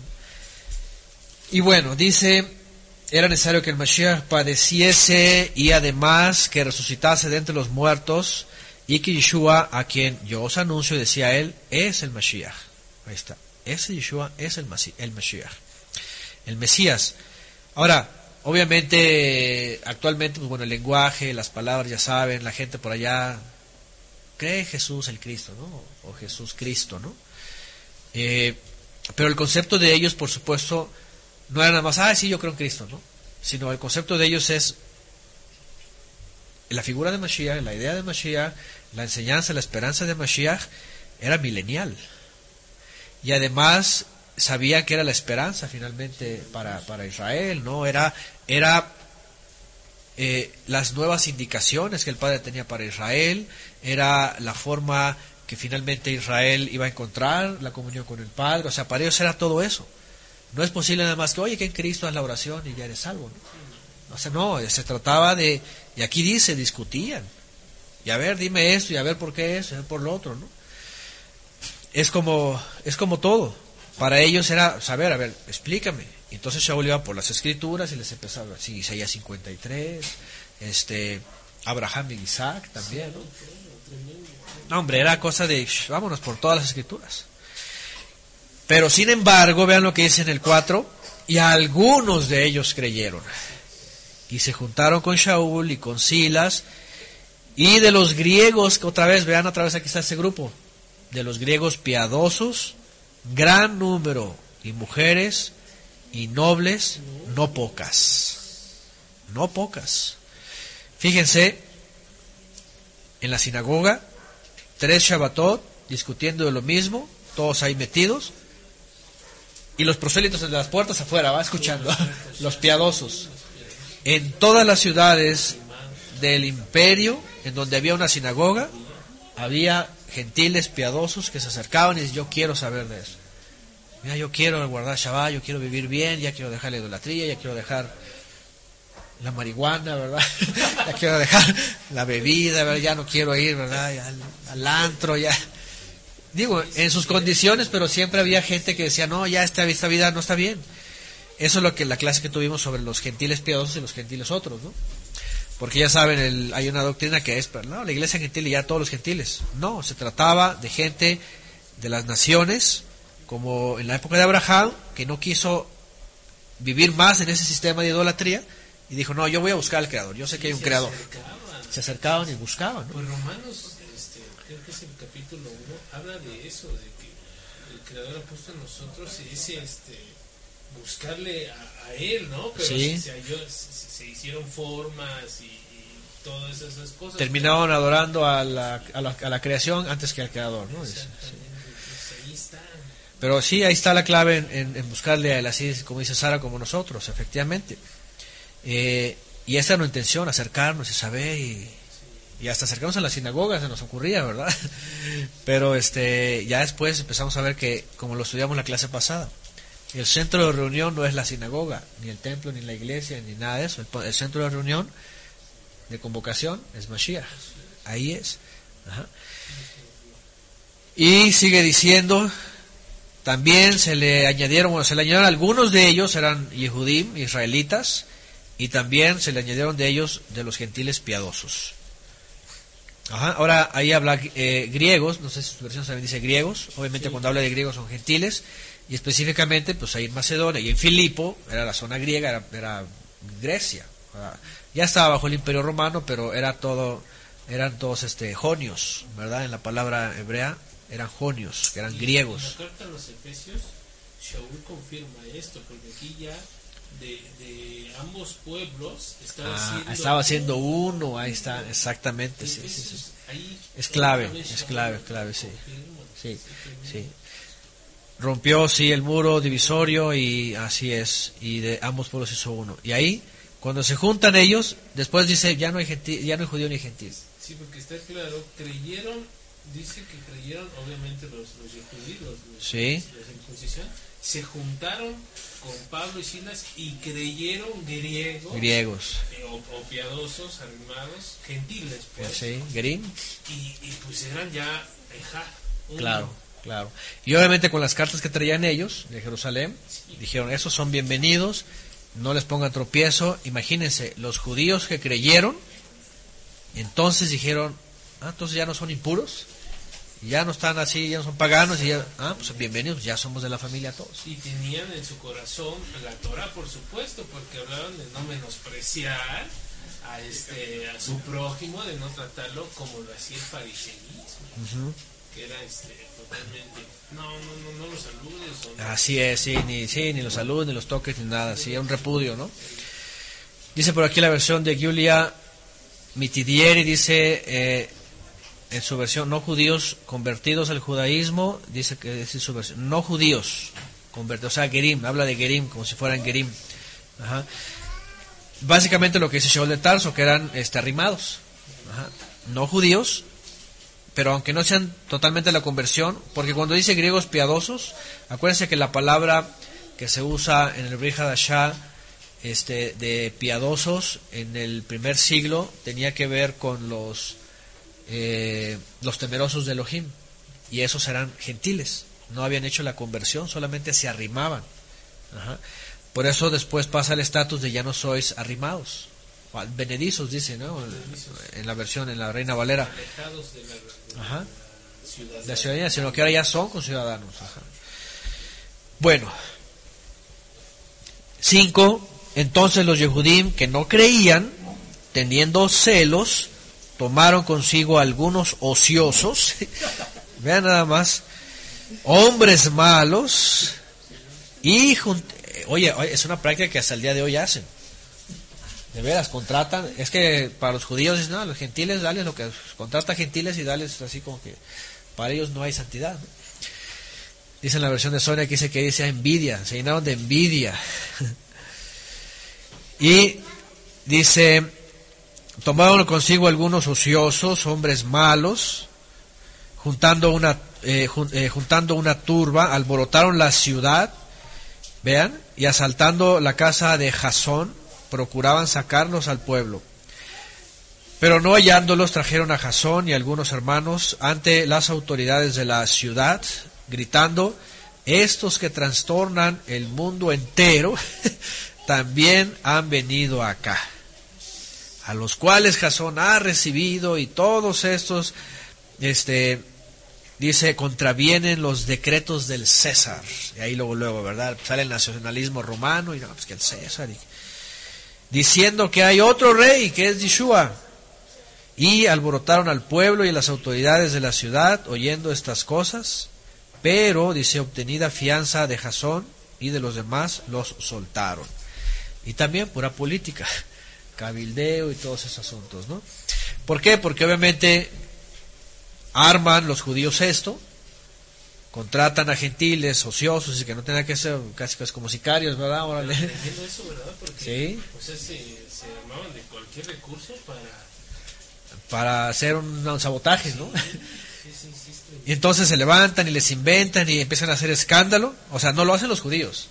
Ellos contratan a gente Pues, de ociosa. algún modo este, lo hacen, ¿no? Hay quien en internet, por ejemplo, manda sus... Este, Ah, pero lo hacen igual, o sea, sí, sí. si tienen, tienen este, ¿cómo se dice? Este, ahora sí que tienen emisarios, ¿no? Emisarios de Satanás, ¿verdad? Tienen sus mismos emisarios y, y- y yo he escuchado, de hecho hay, hay un video por ahí que se denuncia, y de hecho yo, hice un video también de un ex mesiánico, primero fue cristiano, después fue mesiánico, naz- nazarita y no sé qué tantas cosas, y ahora está patrocinado por el judaísmo para judaizar a muchos que se están acercando a las raíces hebreas. Y le, están le está diciendo que dejen a Yeshua y que, que porque es un falso Mesías y cosas de esas, y los está llevando a la sinagoga. ejército. Ah, aparte, ¿no? Ahora el los- asunto del los sí. gentiles, ¿no? Los que- Sí, los gentiles, ¿no? es como en Estados Unidos, ¿no? Sí. Llegan los latinos y mándalos a, a Irak, ¿no? Al Golfo Pérsico, ¿no? Y ahí están pobres, ¿no? Mexicanos y sudamericanos. Entonces, este, esa gente sí trabaja. Contrata a gentiles y órale, ustedes armen acá y, y así ha pasado los últimos siglos también. El movimiento feminista, el movimiento iluminista, el movimiento de la nueva era, el movimiento de, de lésbico, gay, bisexual y transexual también, todos patrocinados por Rockefeller, patrocinados por los Rothschild, patrocinados por JP Morgan, los bancos, todas, todas con sus dueños son los judíos. La misma práctica. Y ya la tenían desde hace miles de años, desde la época de este que salieron de Egipto, ¿no? 1400 años. Entonces, eh, dice por acá otra versión, vagabundos, perversos, dice, vagabundos perversos. Entonces, fíjense, los contratan, les pagan, y ellos hacen el alboroto y se llevan a Jasón y hacen un relajo. Y, obviamente, bajo el Imperio Romano y ahora sí que el Kaiser, el, el César, ¿verdad? Este, y su autoridad, eh, lo mismo que pasó en Jerusalén, ¿no? No tenemos rey más que César. Así que díganle a los gentiles que ya vienen unos, unos judíos acá, que hay otro rey, así que es el César y el César. Y bueno, y viene el cabildeo y todas estas cosas, el alboroto, dice que todo el pueblo finalmente los oyeron, pero bueno, dice, eh, Jasón pagó fianza, tuvo que pagar una fianza para salir. Dice nada más. Al final de cuentas, aquellos hicieron su trabajo, pero también las autoridades pues reciben su, su, su fianza y ya está bien, ya vete, ya pagaste, ya, ya, todos felices, ¿no? Pero vean hasta dónde se llega, ¿no? Con la política. Diez, inmediatamente los hermanos enviaron de noche a Shaul y a Silas hasta Berea. Y aquí viene la famosa Berea, ¿no? Aquí viene la famosa Berea que ya se mencionó también al principio, los bereanos. Dice, eh, dice, y ellos, habiendo llegado, entraron a las... ¿Otra vez? ¿Otra vez? Entraron a la sinagoga, a la sinagoga de los Yehudim. Y esos eran más nobles que los que estaban en Tesalónica, pues recibieron la palabra con toda solicitud, escudriñando cada día. ¿Qué? Los credos apostólicos, la confesión de Westminster, este, ¿cómo se llaman los estos que enseñan la iglesia católica? Los, la doctrina, ¿cómo se llaman los este? Ay, se me olvidó ahorita. Eso que estudian en la doctrina. Ah, el catecismo, Catecismo, ese. Enseñando el catecismo mayor y el catecismo menor. no, tampoco. ¿Qué estudiaban el Talmud, los dichos de los ancianos? No, el fariseísmo tampoco. Ah, los esenios tampoco. No se agarraban los rollos esenios, no se agarraban este, las cartas de Gilel y Shammai, ni los sacramentos, dicen acá, tampoco las 19 prohibiciones, ¿verdad?, de Gilel, o cuántas eran, 19, ¿no? ¿Cuántas? Ya ni me acuerdo cuántas eran, bueno, las que sean. No les, no buscaban en las siete leyes de Noah tampoco, o las 23, o finalmente las, los 613 mandamientos, ah, así, talmúdicos, no. Además dice ellos que no debatían, ¿verdad? Es decir, no, no entraron al debate, sino fueron solícitos, escucharon. Y es lo más inteligente, es, a ver, voy a escuchar, a ver, voy a la escritura. Sí, porque lo Es lo que sí, es lo que hacían. A ver, a ver, vamos a la escritura, a ver qué dice, a ver si es cierto. y sacan los rollos, y ahora tráete el Isaías, y tráete la Torah. y- Porque antes no era de que, a ver, tráete la Biblia, ¿verdad? Imagínense. no, tráete un rollo primero, trata de ver lo que dice aquí en Bereshit, y dónde está el, Mesh- el Mashiach, y de Barim, Shemot, y todos ahí, a ver. El libro de los Tehilim, un rollote, ¿verdad? De los Salmos, el libro de Yeshayahu. Y este, Dice entonces, recibieron la palabra con toda solicitud, escudriñando cada día las escrituras, Kitbei Kodesh, las escrituras sagradas, para ver si estas cosas eran así. Para ver si estas cosas eran así. Y yo lo que les he dicho también ayer, cuando hablamos de esta herejía que anda por ahí, no se lo traguen todo. Como dicen los colombianos, ¿verdad? No traguen entero. Vayan a la escritura y vamos a ver si esto es así. ¿Verdad? Para ver si es así. Oye, que, que, que el Mesías ya vino en el 70, pero que nadie le vio, pero sí ya vino y ya puso los cielos no se tierra nueva donde mora la justicia. Con Peña Nieto. Sobre Este, sobre todo. ¿eh? Ah, Vamos a ver las escrituras a ver si es así. Entonces vamos a las escrituras y no, no, espérame, ¿no? Hasta Pablo estaba diciendo, no se dejen llevar porque que ya viene, que ya viene, no se dejen llevar. No vendrá sin que pase eso, ¿no? la apostasía, y entonces lo que lo está deteniendo, el imperio romano, y luego, uff, Y esa práctica que, que sí estamos leyendo que hacían los de Berea, trajo algo, en el siguiente versículo lo va a decir, trajo algo pero maravilloso. Ahorita que lo lea, este, creyeron muchos. Muchos. Haciendo esa práctica, o sea, no, no comiéndose como dice nada más la información así, Sí. sino tráete el rollo, vamos a leer, vamos a estudiar, vamos a ver si sí es cierto. a corroborarlo, ¿no? Sí, sí, sí. Tremendo. Y muy interesante también porque Berea, los bereanos. ¿Y dónde está la carta de Shaul a los bereanos? ¿O no necesitaban? Ok. Bueno, si a los, a, a los filipenses, ¿no? A los efesios que no tenían tacha alguna, aún así les escribió elogiándolos. Seguramente hubo alguna, pero a lo mejor ellos eran tan así, que eran tan reservados, y dijeron, esta es nuestra carta y esta la, no se la damos a nadie. Puede ser, no sé, ¿no? Pero seguramente que también hubo a lo mejor alguna carta a los verianos, ¿no? Puede ser. Bueno, yo se las hubiera escrito. ¿verdad? Este, y dice, y más que Pablo era así, no era de los que, no, pues vamos a escribir a los hermanos, vamos a orar, vamos a todo esto, ¿no? Y dice entonces, ah, así que creyeron muchos de ellos, fíjense, en donde había estado anteriormente, ¿cuántos creyeron? Algunos, algunos y otros piadosos. Y aquí dice que creyeron muchos, ajá, muchos de ellos y mujeres griegas de distinción, y no pocos hombres. Ahí está, no solamente eran mujeres también, porque este, a veces los hombres brillan por su ausencia ¿verdad? en algunos lugares. ¿no? Y no los tuvo que convencer ni ahí decirles. ni- no, no, nada de...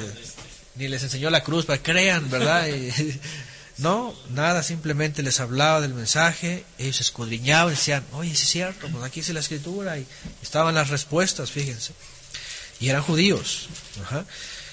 Y entonces dice, cuando los judíos de Salónica supieron que también en Berea era anunciada la palabra de Elohim por Shaul, fueron allá, ahí van, ¿verdad? Los revoltosos de Metiches. Y también alborotaron a las multitudes, ¿se dan cuenta? Pero inmediatamente los hermanos enviaron a Shaul que fuera hacia el mar, y Silas y Timoteo se quedaron allí. Y los que se habían encargado de conducir a Shaul le llevaron a Atenas. Y habiendo recibido orden para Silas y Timoteo de que viniesen, viniesen a él lo más pronto que pudiesen, salieron. Salieron hacia Atenas. Y bueno, aquí hay necesidad de partir, hay necesidad de ir, porque fíjense qué interesante. Llegaba Shaul a un lugar y dice, esos son los que andan alborotando a todo el mundo. Esos andan de alborotadores. Shaul empezó a agarrar mala fama dentro de las sinagogas judías. ¿verdad? Esos son unos, unos alborotadores, ¿verdad? Están ahí diciendo que el Mashiach, que es Yeshua, que todo esto. Ahora ya se fueron a ver, vamos a ver, vamos a causarle ahí también un, un complot, ¿verdad? Y así lo iban siguiendo. Pero también les iban siguiendo los falsos apóstoles que salieron y digan, no, tienen que circuncidarse. Ahora, lamentablemente, mientras Saúl iba para allá, aquellos les, le, le- le ganaron el camino hacia, hacia Galacia. Por eso, lo- cuando llegaron a Gálatas, dijeron, espérame, Gálatas, ¿quién nos ha fascinado? Así es. ¿Verdad? Todo esto. Y es un, es un tema más fuerte con, con los de Galacia, ¿no?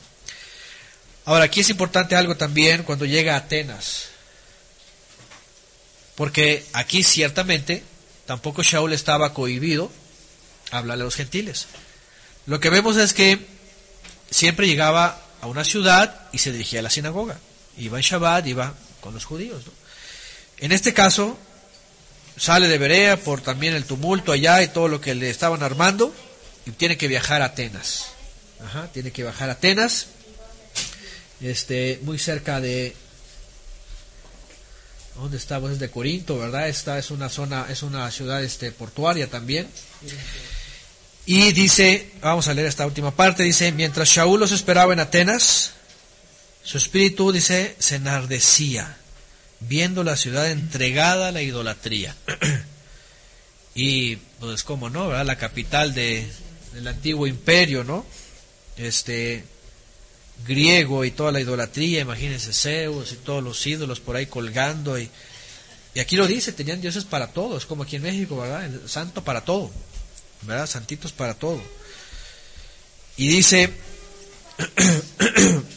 dice en el 17, así que discutía también en la sinagoga con los judíos y piadosos, o también en la sinagoga, por supuesto, y en la plaza cada día con los que concurrían y algunos filósofos, aquí es ya do- donde empieza otra faceta, porque ciertamente llega a la sinagoga y todo lo demás, lo que siempre a su costumbre, pero aquí se encuentra con otra faceta y algunos filósofos de los epicúreos, ajá, acuérdense que había varias sectas también dentro de la filosofía griega, ¿verdad? Este, eh, dice, eh, de hecho Epicuro, ¿verdad? El filósofo griego dice que creía en la experiencia de emociones y no la verdad, solo experimentaba solo era la exper- Qué interesante, ¿verdad? Porque es, es como esos movimientos que nada más lo que sientes, ay, sentí bonito, ya, me caí o algo, cosas así, ya, ¿verdad? Sentí que, como la señora esta de ayer, ¿verdad? Del libro este que, que fue a Patmos, dice, y que, y que tuvo un desprendimiento, dice que fue al corazón de Dios. Así dice en su libro, ¿no? Que escucha que los billetes hablan y todas esas cosas, ¿no? Esos son los epicúreos, ¿verdad? o los epicúreos. Y también estaban los estoicos. Los estoicos eran, eh, era una filosofía aferrada a su creencia. Ellos eran de que morían por su creencia. No podían cambiar absolutamente nada de lo que ellos creían. Esa era la característica de eh, los estoicos. Y, y dice, disputaban con él. Y unos decían, ¿qué querrá decir este palabrero? ¿Qué querrá decir este palabrero? Y otros, parece que es predicador de nuevos dioses. Ah, o sea, para la cosa de ellos, vamos, ah, está predicando nuevos dioses. Qué interesante, vamos a ver, dice. Porque les predicaba la buena nueva de Yeshua y de la resurrección. Obviamente cuando ya vemos este otro panorama, ya la audiencia es otra, el pensamiento es otro, el razonamiento es otro, la creencia religiosa es otra. Y cuando empieza a escuchar, ¿qué, qué palabrería trae? Imagínense que llega con los griegos. ¿Y qué les empieza a decir? ¿Qué les empieza a decir? Me llama la atención. Está ocupado, creo. ¿No? Me llama la atención porque Shaul de Tarso obviamente hablaba el griego. Y en Atenas, pues en todo este asunto, seguramente se dirigía en griego. Pero estaban escuchando en su idioma cosas que no habían escuchado antes. Y entonces esas cosas se les hace, ¿qué palabrería trae? Es decir, vamos, a lo que vamos es de que no necesariamente siempre se hacía, como por ejemplo, a los griegos no se hacía totalmente griego, sino que en su vocabulario, a lo mejor, en su ambiente y todo, les estaba hablando algo nuevo que no entendían. Y decían, ¿qué palabrería es? Y otros decían, ¿qué se me hace que está hablando de dioses nuevos? Porque en los conceptos griegos tenían sus deidades y tenían sus cristos también, porque en, griego aparece esta palabra, para sus deidades como cristos, sus es, divinidades. porque la palabra que viene, eh, las palabras, por ejemplo, de, que viene de Deus, del griego que, que viene a Dios, no habla de una divinidad específica, sino habla de las características de las divinidades. La palabra que viene de Deus, de Zeus, habla eh, de lo brillante y lo esplendoroso de los dioses. Entonces, eh, Júpiter podía ser un, un dios, Zeus puede ser otro dios, este, todos esos eran dioses, o sea, y, y- y todos a la, a la vez eran Cristos, para el concepto de ellos, Sí. eran ungidos. Ajá. Y no tenía ningún problema en eso, o sea, de hecho por eso después viene el gran problema de las definiciones, ¿no? Pero me llama la atención porque cuando dicen qué palabrería trae este y el otro dice seguramente está hablando de nuevos dioses, les estaba hablando de otros conceptos. Y obviamente, como viene más aquí, cuando les habla de la resurrección, dicen, ah, dicen, no, ya, luego te escuchamos. Porque ya la resurrección ya era un punto que ellos decían, no, ya. Y más los estoicos, ¿no? Los estoicos, si ya creían que no había eso, dicen, "A ver, no, te- no te puedo escuchar de eso. Sigue diciendo, ah, porque les predicaba, dice, la buena nueva de Yeshua y de la resurrección. Y tomándole le trajeron al Areópago, diciendo, ¿podremos saber qué es esta nueva enseñanza de que hablas? Dice, pues traes a nuestros oídos cosas extrañas. Cosas extrañas, ¿se dan cuenta? ¿Qué cosas extrañas? ¿Qué estás hablando? no? ¿De, qué se, ¿De qué se trata todo esto? Dice, queremos pues saber qué quiere decir esto, porque todos los atenienses y los extranjeros residentes ahí en ninguna, eh, en ninguna otra cosa se interesaban sino en decir o en oír algo nuevo. Comezón de oír. ¿Se dan cuenta? O sea, si la escritura nos está hablando de lo que es permanente, de lo que es eterno, de lo que es, de lo que siempre tiene fundamento, de lo que ya está dicho, de lo que está pasando, de lo que esperamos. Ah, no, allá afuera hay gente que siempre estaba queriendo saber algo nuevo. Algo nuevo. Sí, sí, sí. Oye, que la luna oscura. Ay, a ver, oye, que el, el calendario de Qumran. ah, Oye, que la Tierra es plana. A ver, a ver, escúchame, dame, dame, dame, quiero saber, ¿verdad? Que la Luna es plana también. Ay, a ver, puras que el preterismo. Ay, a ver, quiero escuchar, a ver. a ver. Comezón de oír. Los griegos solamente quieren escuchar algo nuevo, algo innovador. Lamentablemente, esto se ha pasado en muchos lugares. Por ejemplo, el famoso movimiento de la lluvia tardía, 1905, allá en Estados Unidos, en California, emerge las lenguas y todas estas cosas, y comienzan con eso. Después matado del espíritu, después que los dolores de parto, después que aullar, después que quién sabe qué, y, y cada, y cada vez algo nuevo. Y esperaban que llegara un apóstol, y ahora a ver qué don nuevo trae este apóstol, ¿no? Risa santa, La risa santa, el vómito santo, hasta la diarrea santa, y un montón de cosas. ¿De veras? Hay una doctrina así, la diarrea santa. Los hoy día los chicles, los celulares, igual. Quieren escuchar algo novedoso. Comezón de oír, en vez de que, como los vereos, a ver, vamos a agarrar la escritura, pues, porque ¿para qué quiero saber algo nuevo si, si aquí está todo ya escrito, ¿no? Bueno, comezón de oír. Entonces Shaul, puesto en pie, dice, en medio del Areópago, y es que en Atenas, eh, donde se paraban los filósofos importantes, era el auditorio principal, era este, ¿cómo podríamos decir? En la Ciudad de México, que sería el, el auditorio del, de la Ciudad de México, ¿verdad? El Zócalo. El Zócalo, o en el Estadio Azteca, ¿verdad? Que ahorita hay algunos predicadores ahí lo agarran, ¿verdad? Eh, a ver, déjenme ver que no se escucha. Ah, ya para terminar, ya estamos por cerrar, de hecho. Bueno, vamos a cerrar, a ver si se recupera este el sistema acá. De todos modos tenemos aquí audio, ajá, en este en Facebook. Bien, eh, así es, sí, lo bueno que tenemos ahorita tres medios, ahí está. Si falla uno, están otros dos, si no al final. Bueno, vamos a regresar, estamos en Hechos capítulo 7, perdón, capítulo 17. Aquí tengo también la grabación del celular por cualquier cosa. Y eh, cosas extrañas, ¿verdad? Dicen los griegos. Y los llevan al Auditorio Nacional de Atenas, al Areópago.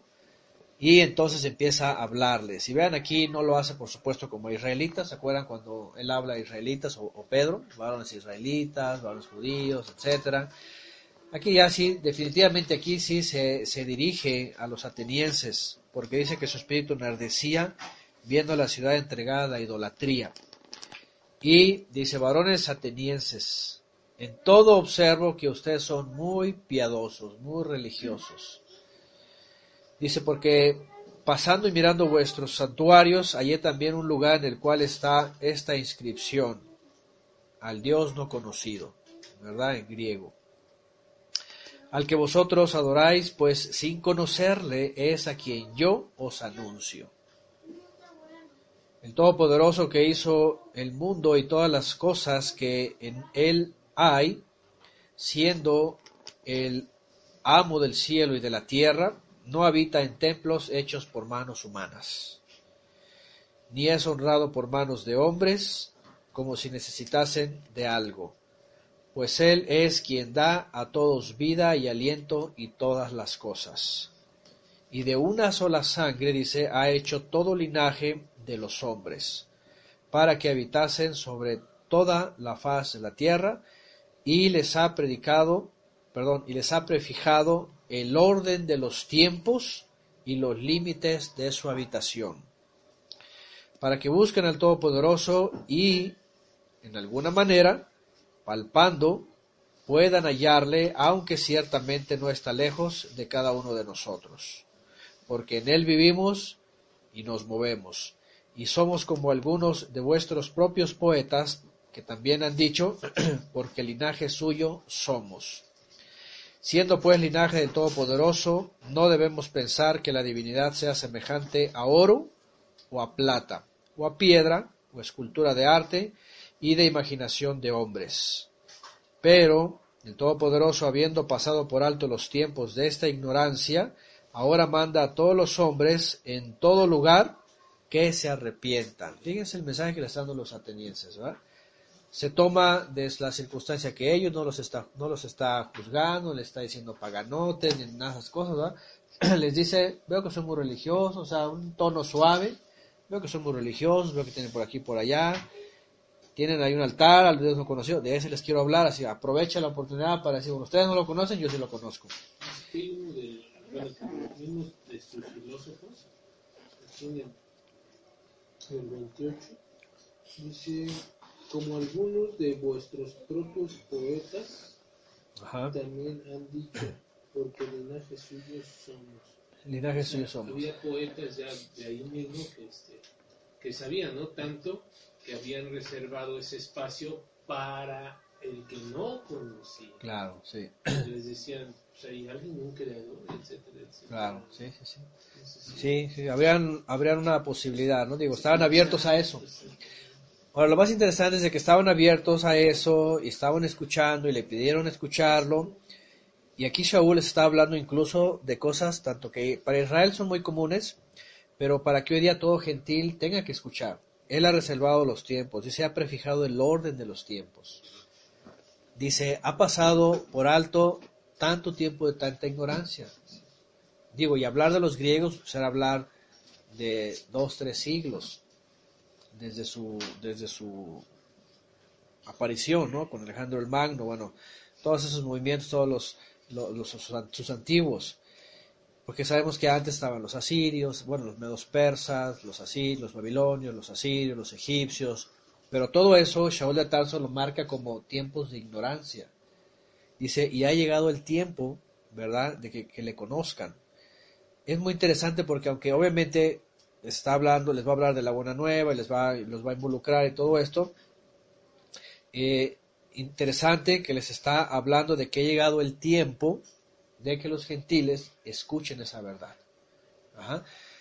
Porque, por ejemplo, hoy día los judíos, en los últimos siglos, este, sin Yeshua, sin nada de esto, han tenido varias vías para llegar a los gentiles. ¿Verdad? Desde el famoso Rabí Eliezer Ben Israel, que no es otro que el, este, el famoso Rebe, el, el Baal Shem Tov, y viene toda su dinastía, eh, como otros han buscado la forma de acercarse a los gentiles y decirles, o hablarles de la Torah, o hablarles de Kabbalah, o hablarles del Talmud, o de una forma, pero a sus medios. Sin embargo, antes, fíjense, estamos hablando de más de este 1500 años, es decir, Shaul de Tarso, ya ahí les está diciendo el tiempo que ha prefijado el Creador para que esta ignorancia entonces ya quede por un lado, ha llegado. Ese es el momento de que le conozcan a Él, al Creador. Lo digo porque está muy claro otra vez que cuando Shaul de Tarso sale y empieza en las comunidades, se empieza a dar cuenta también que hay necesidad en los gentiles, gentiles, idólatras, que necesitan escuchar este, al Todopoderoso. Y aprovecha para decirles esto, ¿no? Ahora, obviamente, pues ellos no están tampoco, y menos los estoicos, para, para aceptar todo, ¿no? Porque vean lo que dice al final de cuentas. Ahora, aparte de eso, dice este el Todopoderoso, habiendo pasado por alto los tiempos de esta ignorancia, ahora manda a todos los hombres en todo lugar que se arrepientan. Por cuanto ha establecido, además de esto, un día en el cual, que dice? Juzgará al mundo con justicia por aquel varón a quien designó, dando fe a todos con haberle levantado de los muertos. Hasta aquí va todo bien, ¿verdad? Obviamente ya después. Pero fíjense lo que dice Shaul de Tarso a los griegos. Y esos son griegos griegos. ¿no? Les dice, ha designado el Todopoderoso que ha establecido un día. Un día en el cual va a juzgar a todos los habitantes de la tierra con justicia.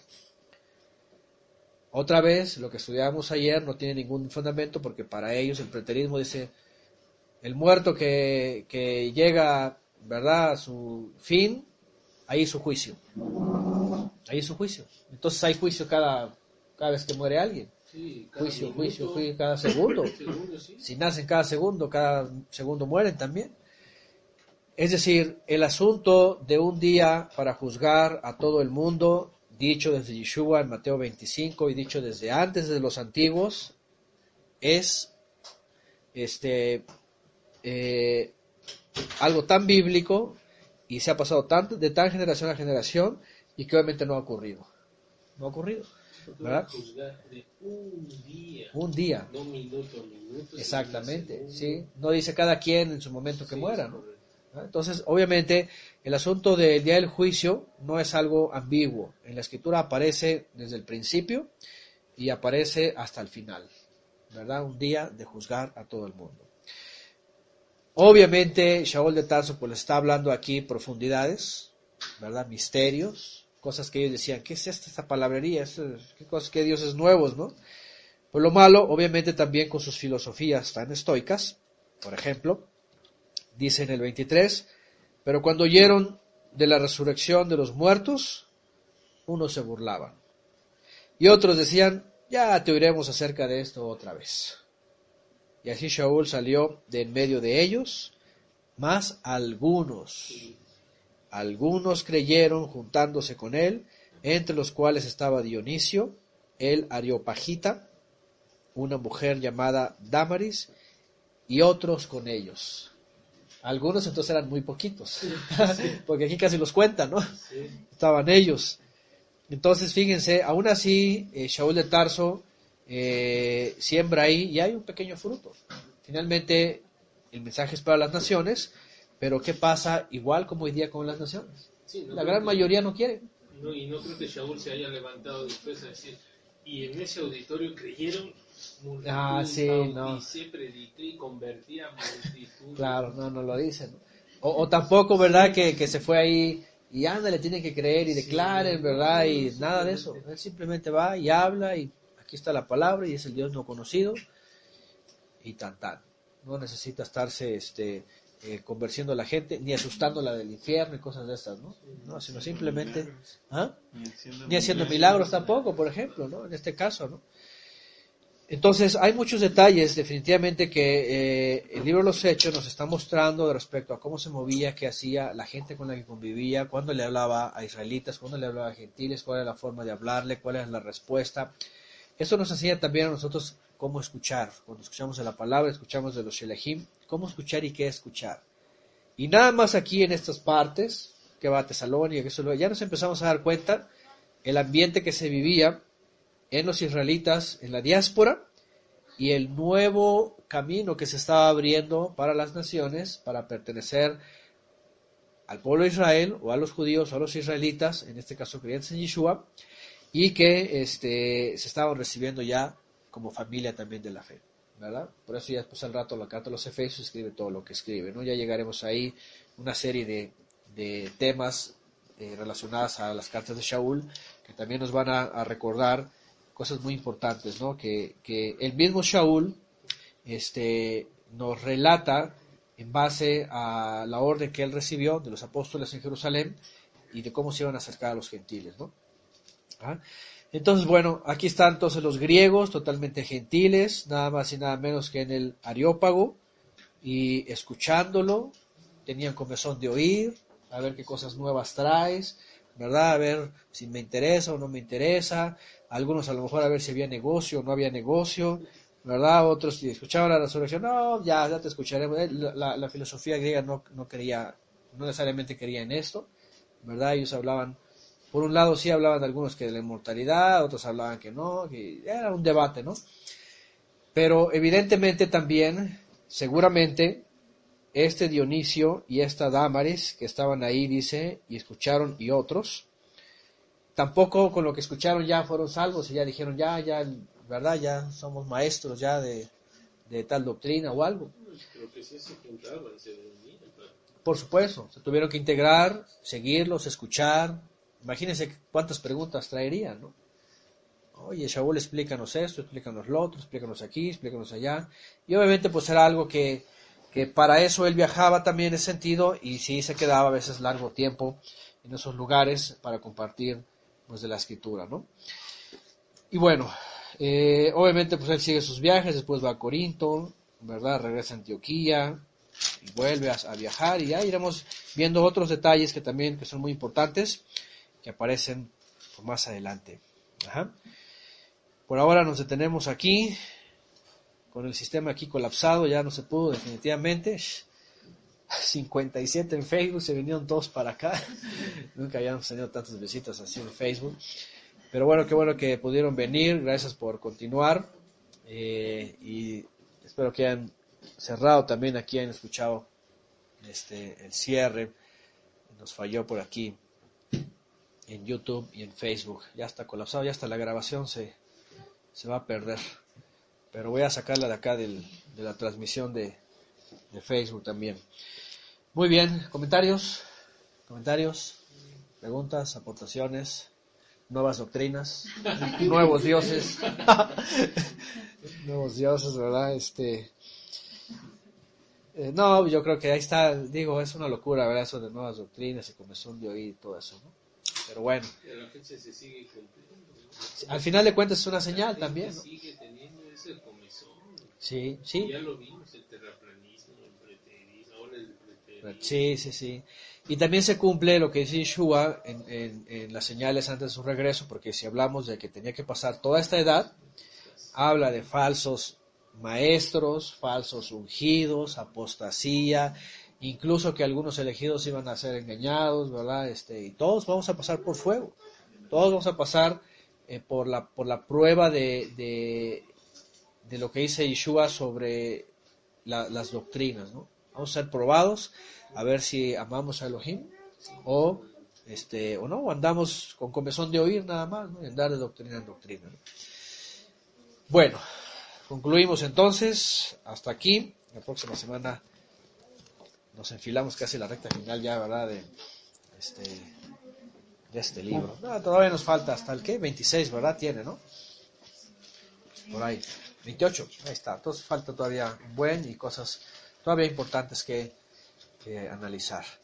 Así que, sí, Antes como este, este, Shaul iba a las sinagogas, era para hablarles de Yeshua a los judíos, ¿no? ajá. Y por decir ahora si alguien quisiera hablar, dar las buenas nuevas, ¿cómo lo harían? Si ya no, se, ya no entrarían a los templos o así, ¿no? Al- a las sinagogas. Bueno, las sinagogas pues, ahorita ya, ya sí hay, o sea, sí entraría, ¿no? Para hablarles, pero ahí no podría, este, Bueno, sí lo han hecho judíos que llegan a creer y dentro de la sinagoga o en la yeshiva, más bien en la yeshiva, en la sinagoga no hay forma de que les digan, ahora va a venir a predicar tal persona, ¿no? Porque ellos se basan en la parasha. A menos que alguien, este, pues, adquiera el día de la lilla y pase y entre la lectura de la parasha diga, aquí está Yeshua, ¿verdad? Pues lo van a sacar a patadas. ¿eh? Ese valor. Ese valor lo van a sacar a patadas, ¿no? El, sí, el punto es de que a dos mil años de todo esto, pues en aquella época, ¿quién sabía que iba a hablar de eso? Él, él sabía, ah, viene un rabino de Jerusalén, pues va, vamos a ver qué, qué habla y qué escucha, y lo escuchaban. Pero sí, ya cuando supieron lo que estaba escuchando, entonces ya después ya no le permitían. Y obviamente a esas alturas, pues cualquiera en la sinagoga que, que, que ve algo extraño, dice, aguas, ¿qué, qué va a enseñar? ¿Qué va a traer? No vaya a hablar de ese Yeshua. Entonces, por eso ya no se les permite, ¿no?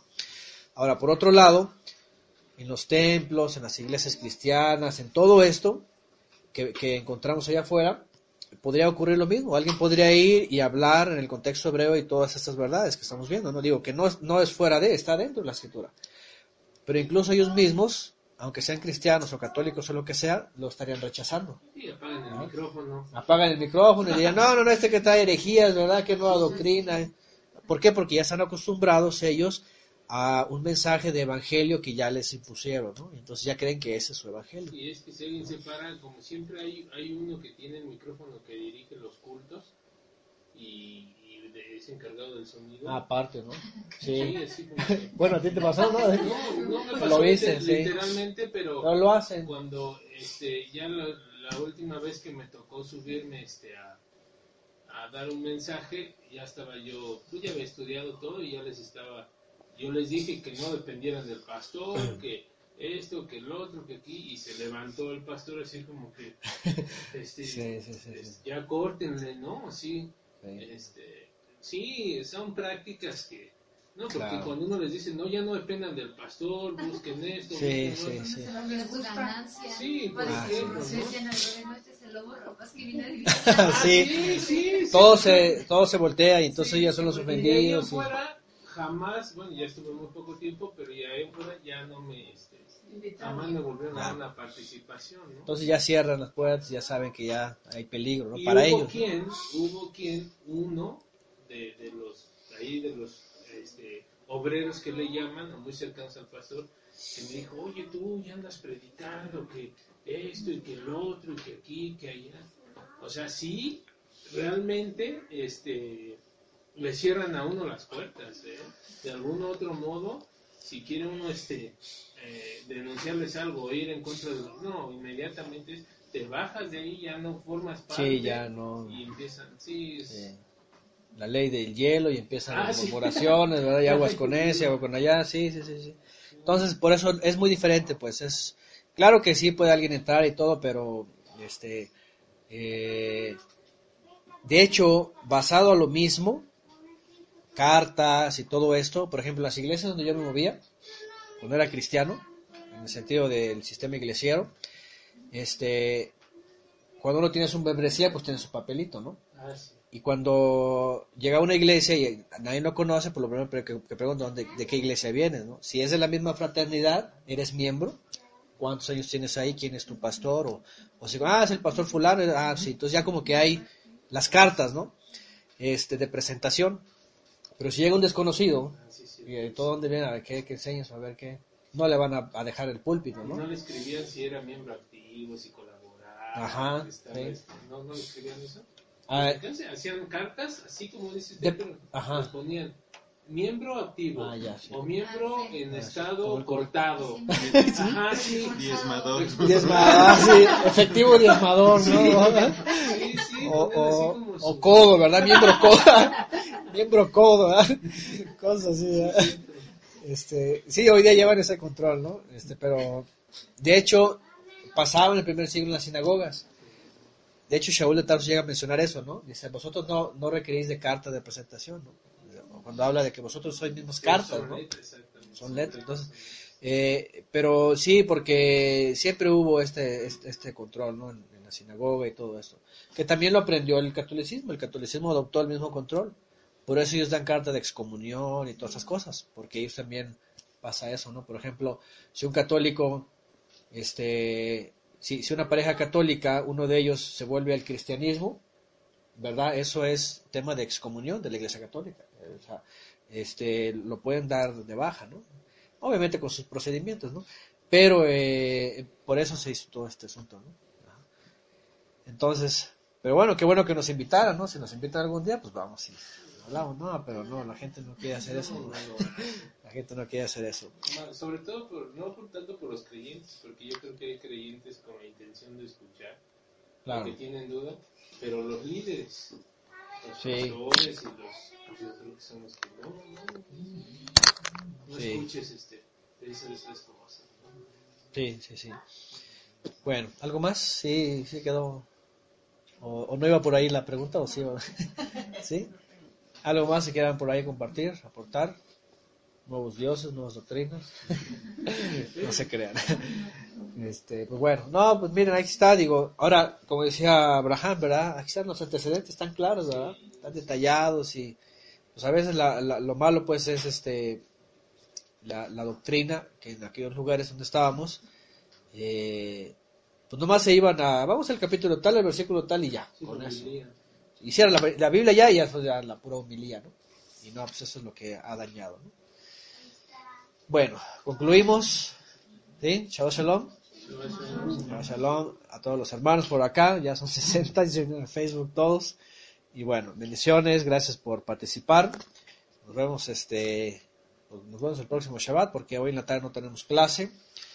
Y pues bueno, vamos por aquí a convivir con los hermanos un ratito, todavía tenemos aquí una buena parte del día.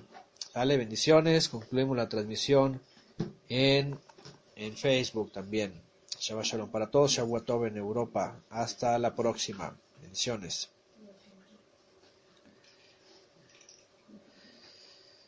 Ahí está. ¿Ya? Sigue colapsado este asunto. Ya Sí, no, ya no. Sí, ya, no sé. ¿Se perdió la grabación de la computadora?